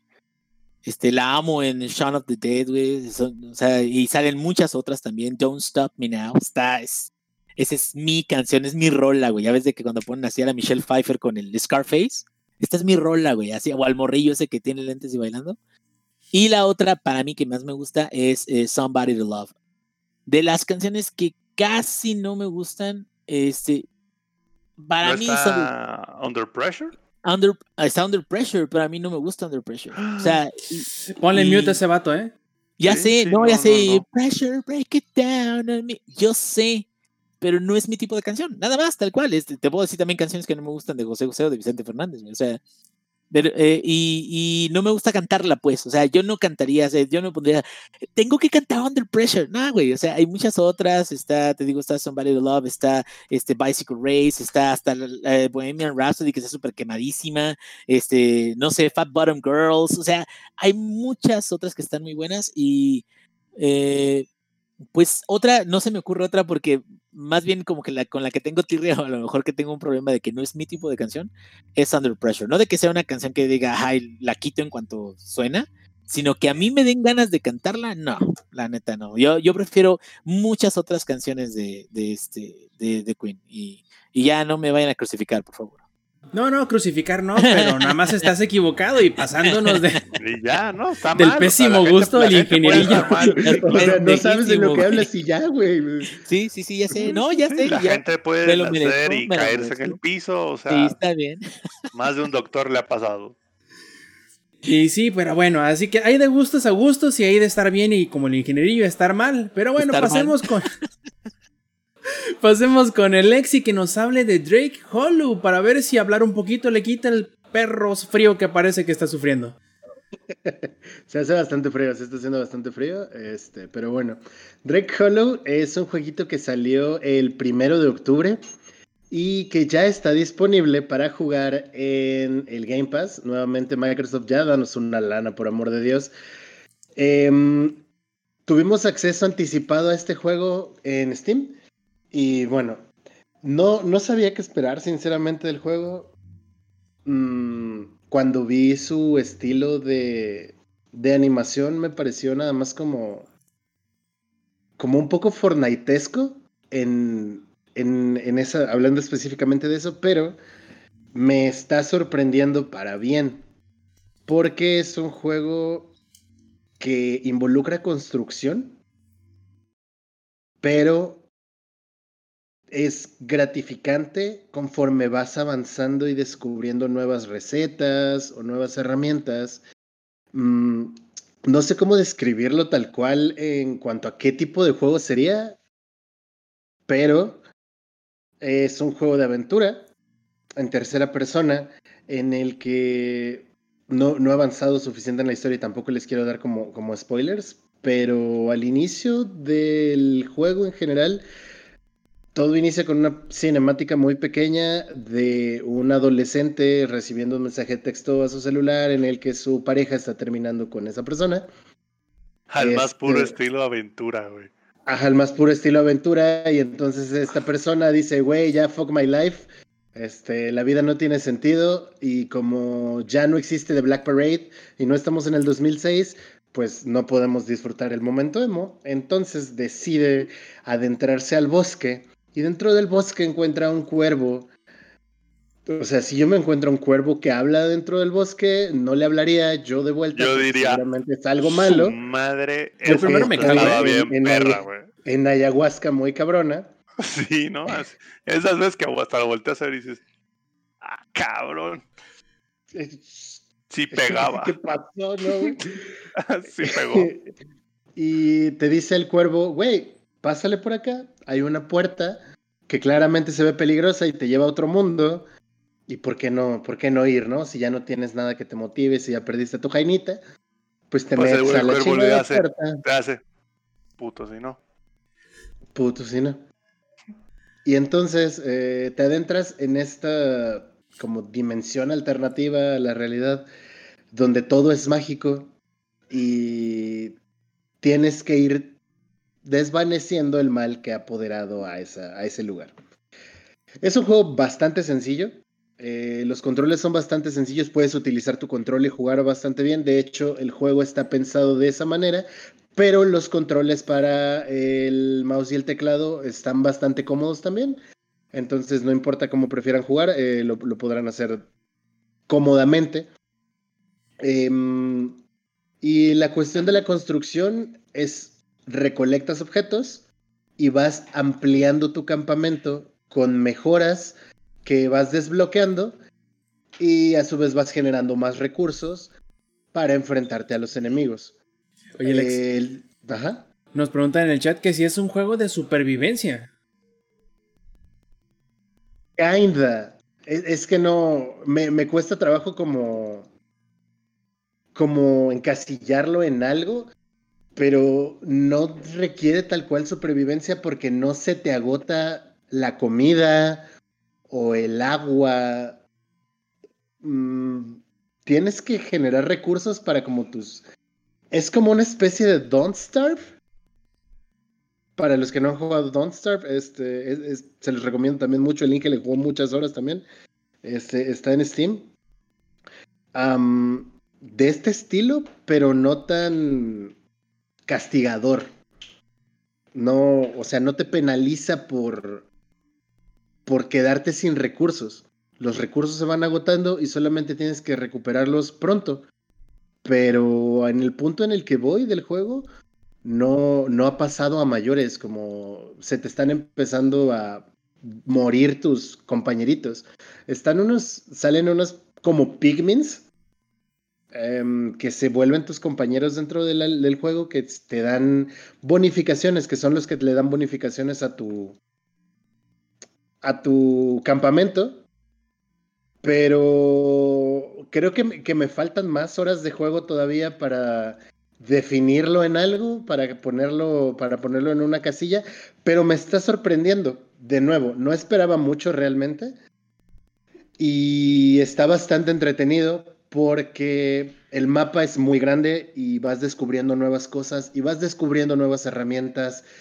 Y creo que eso es lo atractivo del juego. Em, ir descubriendo todo esto, ir encontrando maneras para hacerlo de una de un estilo más óptimo, optimizar recursos y esto lo vuelve entretenido. El sistema de combate igual es muy sencillo. Hay unos pequeños enemigos, bueno, enemigos que van apareciendo y tú puedes enfrentarlos desde con una varita de palo, un palito literal o con cosas que vayas encontrando, un pico, un palo de hockey. Está muy... El, tipo de dibujo está como muy infantil, entonces sí está enfocado en ese público como más joven, pero creo que cualquiera de nosotros lo podría disfrutar si ese es su estilo de juegos, como el de recolección y construcción y eh, el upgradeo de campamentos, que, es que son las mecánicas más, más básicas del juego. Está entretenido, eso sí está entretenido. lo jugué como tres horas y esas tres horas se me fueron así sin darme cuenta. Y creo que eso es un gran punto a su favor. Sí, más siendo que no es un género que por lo general te caracterice, ¿no? Entonces quiere... Eso, es, eso es algo importante también. Sí, solamente habla por la calidad del juego. Esperemos que te siga gustando de aquí en adelante. Lo y que sí... aquí viene la parte más interesante del juego. Se puede jugar multijugador. Es lo que no yo, he tenido la oportunidad, no he tenido la oportunidad de jugarlo con más personas, pero se ve que está interesante también por eso. Cómo subirá el nivel de dificultad o cómo el mismo juego va a ir este, balanceándolo a la cantidad de jugadores que haya, si van a aparecer más enemigos, si los enemigos van a ser más fuertes y más resistentes, porque cada cierto tiempo estos enemigos aparecen en tu campamento. Literalmente hacen un raid a tu campamento y lo atacan y tú tienes que, y si estás del otro lado del mapa, tienes que regresar y, y evitar que destruyan tu campamento tal cual, porque empiezan a pegarle a tus estructuras, las van destruyendo, se vuelve como una especie de Tower Defender por momentos, está raro, pero raro de una manera entretenida e interesante. Y sí, y bien dices que el aspecto gráfico es como que parte del atractivo porque sí está bastante llamativo, la verdad. Y no sé, a mí me parecía que era algo más... Em, vaya, yo pensé que iba más acorde al, al, a la época en la que estamos así halloweenesca, pero no necesariamente, ¿verdad? No es tan spooky por decirlo de alguna forma. No, de hecho es nada spooky creo que lo único que podrías decir que es spooky por momentos es el cuervito, pero fuera de eso, nada que ver. No, no creo que sea un juego enfocado a eso, a que de miedo o que sea como creepy, no realmente. Entonces, a, como lo ves tú, si es un juego bastante eh, llamativo para personas jóvenes o quizá no muy hábiles con juegos de acción. Puede ser, pero es que, te digo, necesito invertirle más tiempo de juego, pero se ve, se ve prometedor. La verdad es que se ve prometedor, a pesar de que yo no soy gran fan de ese tipo de juegos. Me está entreteniendo bastante y estoy encontrando cosas interesantes que hacer y cómo gradear. A pesar de que el estilo de dibujo igual no me termina a mí de convencer, creo que a muchos sí les llamará la atención. Mm, pero es, atractivo, hasta eso es atractivo visualmente y ayuda mucho. Perfecto. Y bueno, pasando entonces de Drake Hollow, yo quiero que Lex, yo sé que no es tu tema principal, pero yo creo que sí lo jugaste un poquito.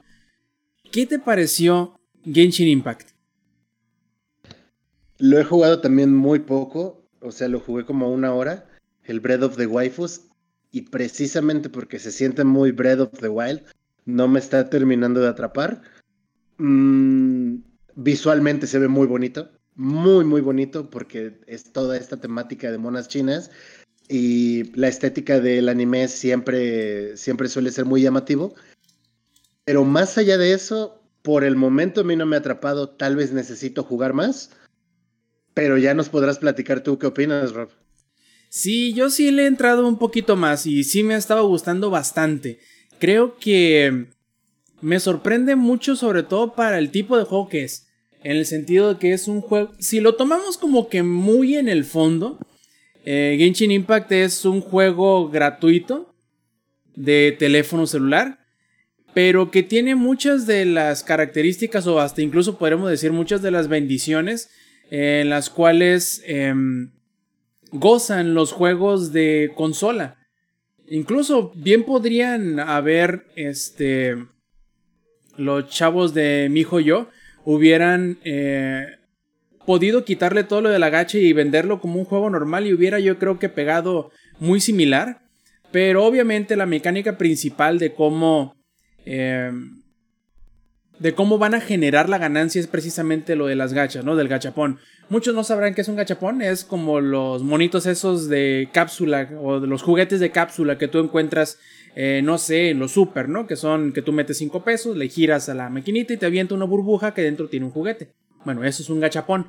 Eh, más o menos esa es la mecánica principal en cuanto a la obtención de dinero por parte del desarrollador, en donde tú con algunas cosas que haces en el juego obtienes dinero o obtienes tirones del gacha, en donde puedes obtener personajes, armaduras, armas o objetos para mejora del, equipamiento, etc. Pero el juego principal dentro o muy, muy por debajo de todo es un RPG de acción, muy similar como bien dice eh, Lex a Breath of the Wild, pero no creo que necesariamente sea igual que Breath of the Wild, porque eh, Breath of the Wild es un, era más tirándole a de supervivencia porque tienes que comer, tienes que cuidarte del frío, tienes que cuidarte del calor, tienes que estar siempre eh, al pendiente de la durabilidad de, tus, de tu equipamiento, tanto del escudo como el arma, como el, el arco, porque en Breath of the Wild se te quiebran mediante el uso normal de, de, las armas, lo cual a mí personalmente me parece un poco molesto, no es algo que me parezca atractivo, pero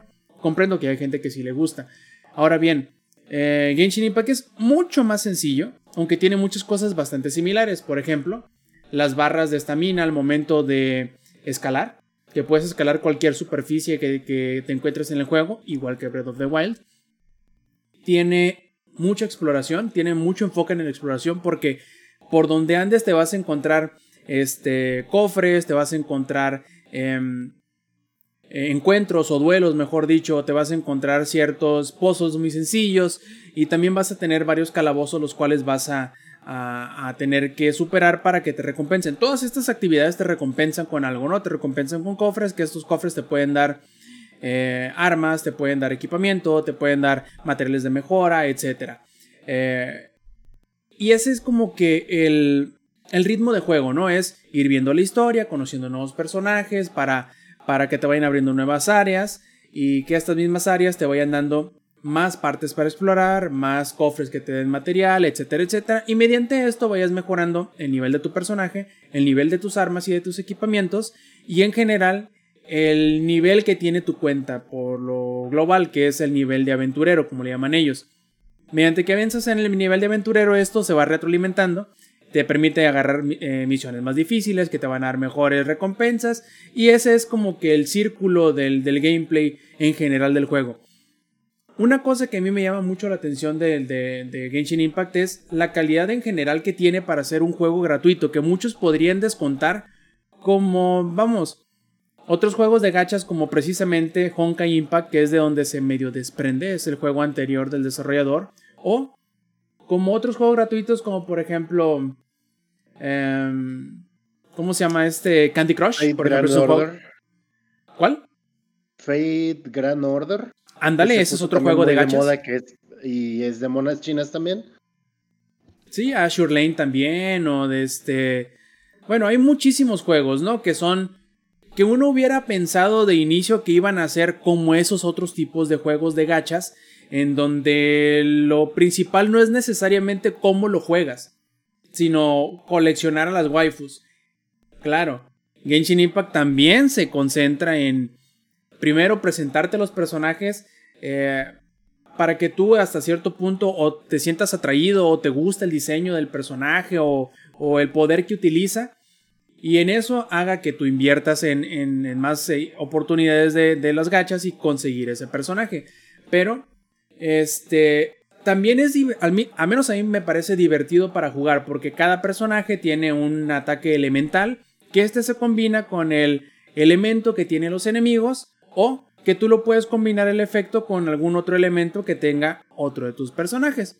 Por ejemplo, eh, si tienes un personaje que, que queme, por ejemplo, que utilice elemento eh, fuego, tú al momento de quemar a un enemigo, tú puedes utilizar subsecuentemente otro personaje que tenga poderes eléctricos y los haga eh, conductores, y eso hace que el daño eléctrico les haga más daño. O puedes fijarte si en la parte donde estás peleando contra un enemigo hay algún charco, algún río, algún lago, lo que sea, y esto haga que tu enemigo se moje. Y con esto tú puedes utilizar un ataque eh, eh, eléctrico para que tenga más daño eléctrico o un, un personaje con habilidades de hielo que los congela y los mantiene en su lugar. Entonces, esto lo hace interesante al menos en cuanto a la batalla, pero sí entiendo muy bien que la gente sienta que se, que se queda corto en comparación de Breath of the Wild, porque Breath of the Wild es un juego indudablemente más complejo.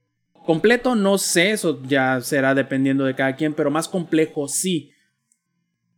Tienes que hacer comida para que te hagan ciertos buffs, aparte para que no te mueras de hambre, aparte para recuperar este eh, vida y tienes que estar cuidándote siempre de la durabilidad de las armas que traes equipadas y también este estar mejorando tu barra de estamina, etcétera, etcétera. Todas estas complejidades que van más allá de como, digamos, lo básico, que es lo que te ofrece Genshin Impact, es lo que mucha gente van a querer a lo mejor o que esperan que les ofrezca Genshin Impact y no necesariamente lo va a hacer. Es un juego mucho más sencillo, sobre todo porque como eh, comentaba muy al principio, es un juego para teléfono.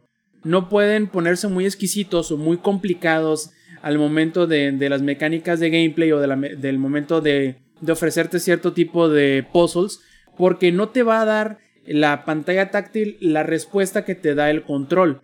Y si por ejemplo tomamos en cuenta que eh, Breath of the Wild tiene otras cosas más eh, que le ayudan a, proponer ciertos eh, acertijos más complicados, con Genshin Impact no se puede por eso mismo. Entonces, obviamente tienen que mantener la dificultad o la complejidad de las mecánicas un poco bajo para que no se sienta... ¿Cuál es la palabra que estoy buscando? No se sienta que el esquema de controles para el teléfono sea insuficiente para el reto que les ofrece o que les propone en, cualquier eh, acertijo dado. Creo que para el tipo de juego que es, que es un juego gratuito, es muy bueno. Espero que haya más juegos gratuitos de esta índole en el futuro, porque no había encontrado yo un juego gacha, sin importar el género que tenga debajo de la mecánica gacha, que aparente o aparente ofrecerte tanto porque tiene una historia, tiene varios personajes, obviamente al ser un juego que se va a ir mejorando, se va a ir actualizando a medida que pase el tiempo, le va a ir agregando más contenido. Entonces, en la medida de que lo, lo atractivo de este juego, yo creo, es la exploración, es los personajes. Y por último, que es un juego multiplataforma que tú puedes jugarlo sin importar dónde estés. Está en iOS, está en Android, está en PlayStation 4 y está en la PC por el momento. Y todas las versiones están entrelazadas. Todas las versiones puedes jugar en conjunto entre sí y el avance, sin importar tú dónde lo hagas, lo vas a tener también en las demás versiones. Yo creo que esos son los puntos más fuertes de Genshin Impact, además de el estilo gráfico que es muy, muy, muy bonito. Y la música, que me parece bastante buena. Entonces, creo que si están buscando un juego gratuito para jugar en su celular y los demás juegos gratuitos que han jugado en el celular les han parecido em, insuficientes en cuanto a el gameplay que te ofrece por, las obvias razones del, del, control en un teléfono celular, creo que Genshin Impact es hasta ahora de los más impresionantes en ese ámbito, en el ámbito de un juego gratuito para teléfono. Pero que obviamente tiene las bendiciones de contar con una versión para PC y además una versión para consola. Que bueno, de ahí se agarrará para ser eh, más eh, famoso o más popular. Que yo creo que le va a ir muy bien. Ya por ahí anunciaron que lleva como 17 millones de registros o de jugadores concurrentes. Y vamos a ver qué tantos de ellos eh, pueden mantener en el futuro. ¿Para el, ¿Para el Switch también es gratis? No hay en Switch todavía, solamente es PlayStation 4, Ah, PC y celulares. No sé, por qué me quedé con la idea que era para Switch, porque dije, caray, un juego gratis en Switch. ¿Cómo lo hizo Martinoli? Sí, de, de hecho, yo creo que muy seguramente va a salir también para otras plataformas en el futuro. No sé si haya algún tipo de acuerdo con Sony, porque se me hace muy raro que solamente en el PlayStation 4 haya salido. Y no creo que sea una decisión meramente de desarrollo, pero quién sabe, a lo mejor y sí, ¿no? Porque eh, se parezca o porque sea la consola que hay en China, porque el desarrollador es chino.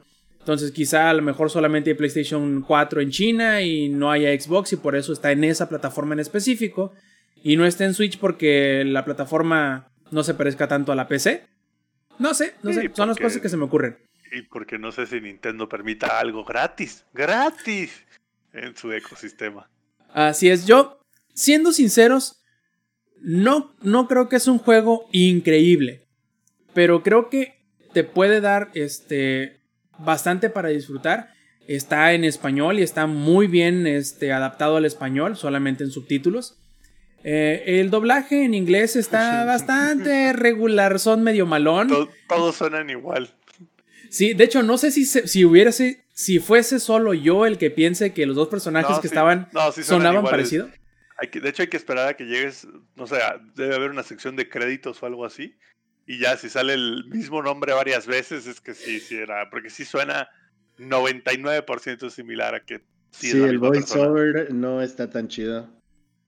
No, Yo no lo está tan cambié a chido. chino para no escucharlo en inglés, pero luego creo que sí lo voy a tener que regresar a inglés. Porque me ahora no de entiendo madre. No, pues Sí. tienes los subtítulos, pero sí el voiceover no me convence mucho tampoco.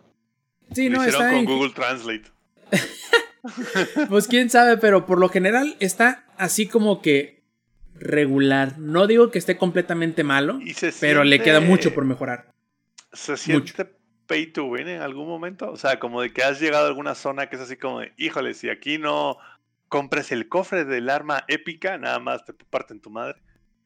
Mira, hasta ahora no, pero siendo que el juego va escalando junto contigo, o sea, te ponen a los personajes más o menos de tu nivel, sí hay partes en donde hay personajes o enemigos más fuertes, pero es nada más como para decirte, hey, por aquí todavía no, espérate a subir de nivel, haz más misiones y entonces sí ya vas a poder avanzar por aquí. Yo no conozco, no tengo la familiaridad con el desarrollador, pero he escuchado por ahí varias personas que conozco que juegan los títulos anteriores como Honkai Impact y dicen que tienen bastante buen track record en el sentido de que no te obligan tanto en tener que invertir en el, en el gacha, pero eso sí, los rates para que te salgan el personaje que te ofrecen son muy bajos. Entonces, si tú te enculas, por decirlo así, con cierta waifu y quieres sacarlo, ahí es donde te van a sacar la lana, pero no necesariamente porque te vayan a obligar a invertirle. Yo creo que Y con el y mismo luego te dicen, ¿y qué crees tiene OnlyFans esa waifu? nomás eso les faltaría, pero para allá van muy seguramente. Sí, porque, o sea, porque pues, sí, o sea, el juego es gratis, pero pues gratis deben de tener alguna manera de, de meter revenue. Y muchas veces esos juegos gratis, sobre todo como tipo, así como asiático, japonés, historia RPG, fantasiosa, muchas veces es como de, ah, sí, vas avanzando muy bien y de repente llega un chango de ocho cabezas y siete brazos que te pone una madriza impresionante y ahí te, te atoras, o sea, ya es como de te atoras y te atoras y te atoras hasta que no pagues el ítem de la espada dorada de Excalibur Escupefuego, no puedes avanzar, ¿sabes?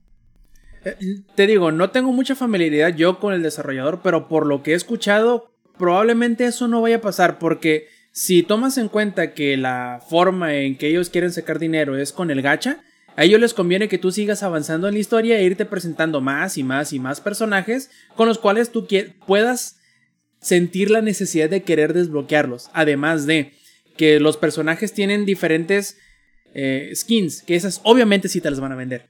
Obvio, obvio. Puedes sacarte tú la, la, la versión default, que por ejemplo ese es uno de los gemelos.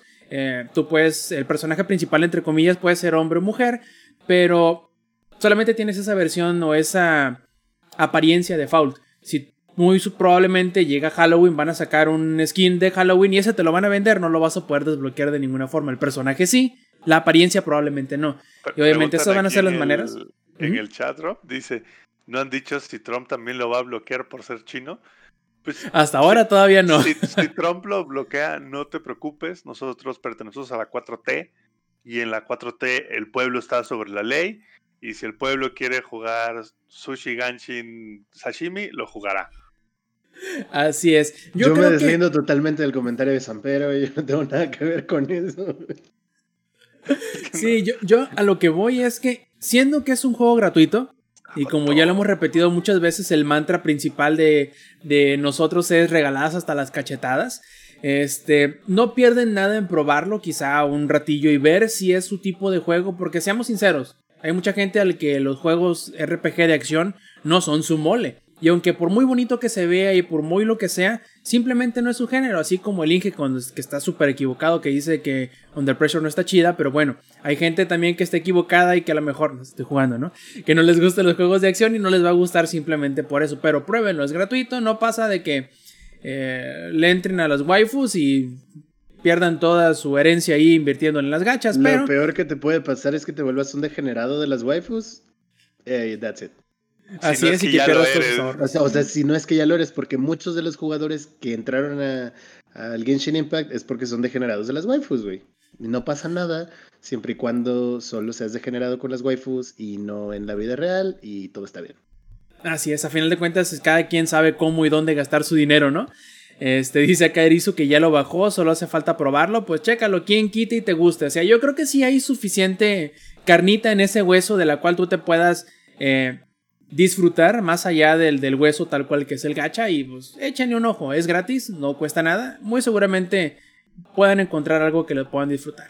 Dice Strong Hype, ese es un nivel de otaku mayor, sí, hay muchos otakus disponibles a gastarse todos sus ahorros. Yo conozco, yo conozco uno que de hecho lo conozco a través de, de Lex, que es el otaku, o sea, no es Lex el otaku mayor, un amigo de Lex, ah, es el otakazu mayor, es el el Yoda de los otakus, es el men que casi lo corren de un evento por andar de otaku, ese men sí, sí es el Yoda de los otakus, Lex es un simple Obi-Wan en temas de otakus, o sea, él es un Obi-Wan, ese men es un Yoda, así que seguramente ya lo tiene.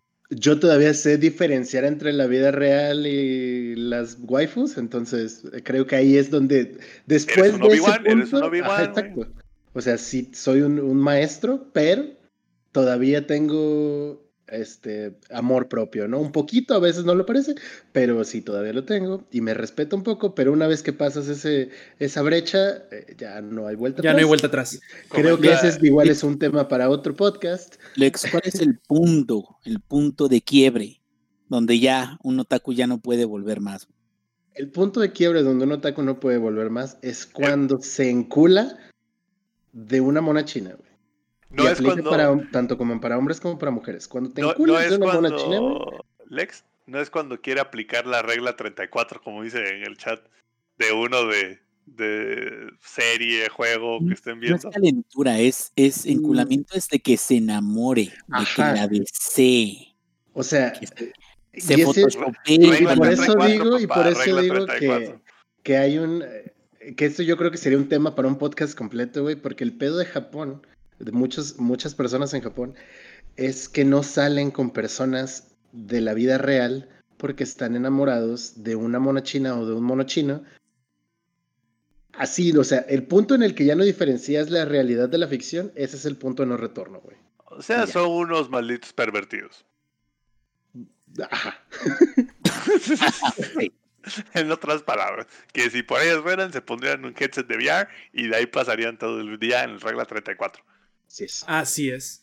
Y bueno, yo creo que es un muy buen momento, plebes, para empezar con la última sección del podcast, que sí, son los saludos y las despedidas. Así que empecemos. Ingenierillo, ¿cuáles son tus saludos? Bueno, pues antes que nada, ya saben, con el mandil siempre bien puesto, bien en alto. Quiero decirle a mi esposa que la amo con todo el corazón. Gracias por haberme dado estos dos luceros que quiero tanto como mis hijos. Digo que son mis hijos. Y este, gracias por dejarme grabar. Y hemos tenido unas días de chinga eh, fenomenales, pero pues aquí estamos al pie del cañón, muchachillos, y también a toda la gente que nos escucha, eh, no nada más de vez en cuando, sino a todos los nuevos que se están incorporando eh, semana con semana. Erisu lo he visto más activo en este podcast que en los anteriores, y a muchos otros que han estado, gracias. Sigan diciéndole a toda la gente que estamos aquí bien chingones, díganles. Y bueno, un a todos los que nos están escuchando también en otros medios. Muy bien. Lex. Muchas gracias a toda la banda que estuvo cotorreando en el chat. Ah, pero espera, primero, ya que vamos a mandilonear todos. Eh, saludos a, mi morrita, que igual está del otro lado de la habitación, que hasta se lleva su mesa y todo para allá para que no, no salir en cuadro y acá y perseguir a los michis y algo hacen. La amo mucho. Eh, y saludos para toda la banda que estuvo echando desmadre aquí en el chat. Saludos a Arisu, saludos a Yumi, a Boquitas, a Maku, a Strong Hype, a Minok y a Necrodeck. Minok que nos dice que ahí llegó a rozar la cola. ¿La de quién? Este, tú tienes cuatro para elegir, tú decides la cola de quién vas a rozar. Este, y lo mismo va para toda la banda del chat. Eh, si quieres rozar la cola de alguien, pues ya estará disponible pronto el OnlyFans de todos. Muchos saludos también.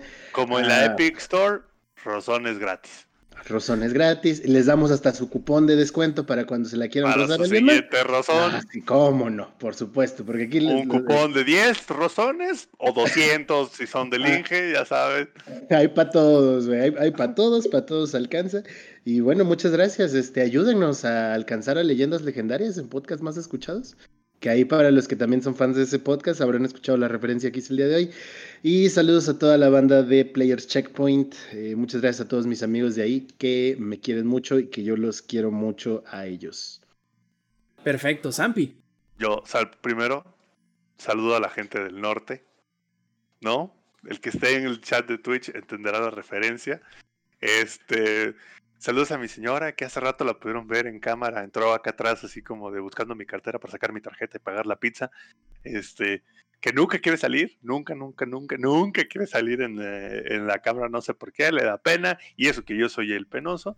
Pero bueno, saludos a ella, saludos a Boquitas, que también... No, me consta, me consta eh, que, el Sampere es bastante penoso, me consta. Aunque no lo crean, visto, aunque- aunque eh, no Así de grandote como lo ven. Ah, sí. y yo también, entonces sí soy como un fenosón. Este, saludos a la Boquitas que estuvo acá atrás haciendo su cagadero. Saludos a los hijos jalacables del Inge, ¿no? Chavo, ponlos a chambear en Televisa, ¿no? Que le chinguen Ah, ya está en ahí. la escuela, Tienen futuro, güey. Tienen futuro, güey. Esos chamacos mando, De becarios. jalacables están, pero sí chingones. Y obviamente, saludos a todos los que nos van a escuchar en la versión grabada, no solo en la versión de Twitch. Y también, este, ahora sí que, eh, como consumer advice, para los que nos escuchan en la versión grabada, dense una vuelta por la versión en vivo de Twitch. Está más cagada, está más chingona. Pueden ver al Inge cómo le quitan la cámara medio podcast. Entonces, pero bueno, y también saludos, evidentemente, a todos los que estuvieron aquí con nosotros en, el chat de Twitch. Perfectísimo. Ay, yo cerré el documento sin querer del, del guion, pero bueno. No. Lo cerré sin querer, pero ahí viene, ahí viene de vuelta. Primero que nada, vamos a, a- Bueno, voy a saludar a mi novia María, que ahorita debe de estar este, echándose su. su este, malteada post gimnasio. Eh, Claro, uno de los dos es el que tiene que hacer ejercicio. Obviamente no voy a ser yo. Mm. Eh, ni modo, así es esto. Ya sabe ella muy bien que la amo, aunque se la pase jugando League of Legends y me ignore. Pero es la vida del novio, supongo yo. En fin, vamos a saludar primero que nada a los que ponen la marmaja por enfrente, no por ello sean más importantes, pero los tenemos en una sección a todos nuestros suscriptores de Twitch Prime, que nuevamente, como dijo el Zampi, si quieren acompañarnos en la grabación en vivo del Showtime Podcast, pueden hacerlo todos los martes, a eso de las ocho y media de la noche, hora de la Ciudad de, Mequi- de México. a la Ciudad de México. Así es, por twitch.tv diagonal langaria, así podrán estar participando en vivo con sus preguntas, sus comentarios y con todo lo demás. En fin, los suscriptores de Twitch Prime que ahorita tenemos son Omega X0, Ominox007, Elipso, Jefestomar, Ignel y un tal Ingeapá. ¿Lo conocen? No sé. Padre de Suena, todos. No sé, que le pegan. ese pero me, como que se me hace que no le ha de gustar Under Pressure al hijo de su pinche madre. güey. No, y se me hace que leyó puro libro de. Bufón este, sin educación, güey. Puro, puro libro parental que no le sirvió para ni madre. Puras de esas. Y bueno, los que nos acompañaron esta noche en la versión en vivo, muchos saludos y muchas gracias a Yumi, a Adwin666, a Aten, Baby for Satan, Commander Root, El Chile, Electric, Electric Along Board, Erizo 5, First Killer, un tal Kenai Lex, ¿sabe? Lorx Falso, este, Ma Maku TFA, Minok, nuevamente, ¿cómo que no? El compadre del ingenierillo Necrodeck. Eh, ¿Quién más? Strong Hype y Deo Brasker. Muchas, muchas gracias a todos A ver, ustedes. aguanta, antes de irnos. Antes Y- de y irnos. creo que ver, Boquitas Aquí estuvo el Chile, aquí estuvo el Chile. Sí, cabrón, aquí en la lista de los, de Ok. los Como el no chile siempre nada, estuvo aquí, papá. como no escribió nada, feliz cumpleaños al Chile. Al Chile dale un beso. Chile, feliz cumpleaños. Espero que te la pases muy bien. Te amo, te mando besos. Te los puedes poner en donde quieras. Ay, Entonces le mandaste un beso al chile. Ah, le mandé un beso al Chile, así es. Un beso y un abrazo al chile. Sí, ¿Cómo no? De cachete. Un abrazo de cachete. Sí, un abrazo de cachete, un besito así chingón. Pa'l Chile. ¿Cómo no? Por último y no por ello menos importante, los demás saludos que tenía guardados por aquí a mi carnal Rion Jun hasta Japón, espero lo esté pasando muy bien. Y también a mi compadre Roy Phoenix. Esta vez no nos pasaron preguntas, pero no se preocupen si tienen preguntas, háganoslas llegar y las pondremos en la siguiente edición del Showtime Podcast. Mientras tanto, yo les recuerdo que nos visiten en langaria.net y los que están en la versión descargable, échense una vuelta a la versión en vivo. Los que están aquí en vivo y quieren eh, disfrutar la versión descargable en audio, lo pueden hacer tanto en iTunes como en Apple Podcast, eh, que es lo mismo, como en Google Podcast, como en Spotify y en un montón de lugares más. Si ustedes buscan Showtime Podcast, ahí nos van a encontrar. También tenemos una versión en vivo, en video, mejor dicho, en YouTube. Ya si no más nos queda, de parte del Samper, de parte del Lex, de parte del Ingenierillo. Yo fui Roberto Sainz o Rob Sainz en Twitter. Esta fue la edición 212 del Showtime Podcast y nos vemos la semana que entra. Stay metal. Langaria.net presentó.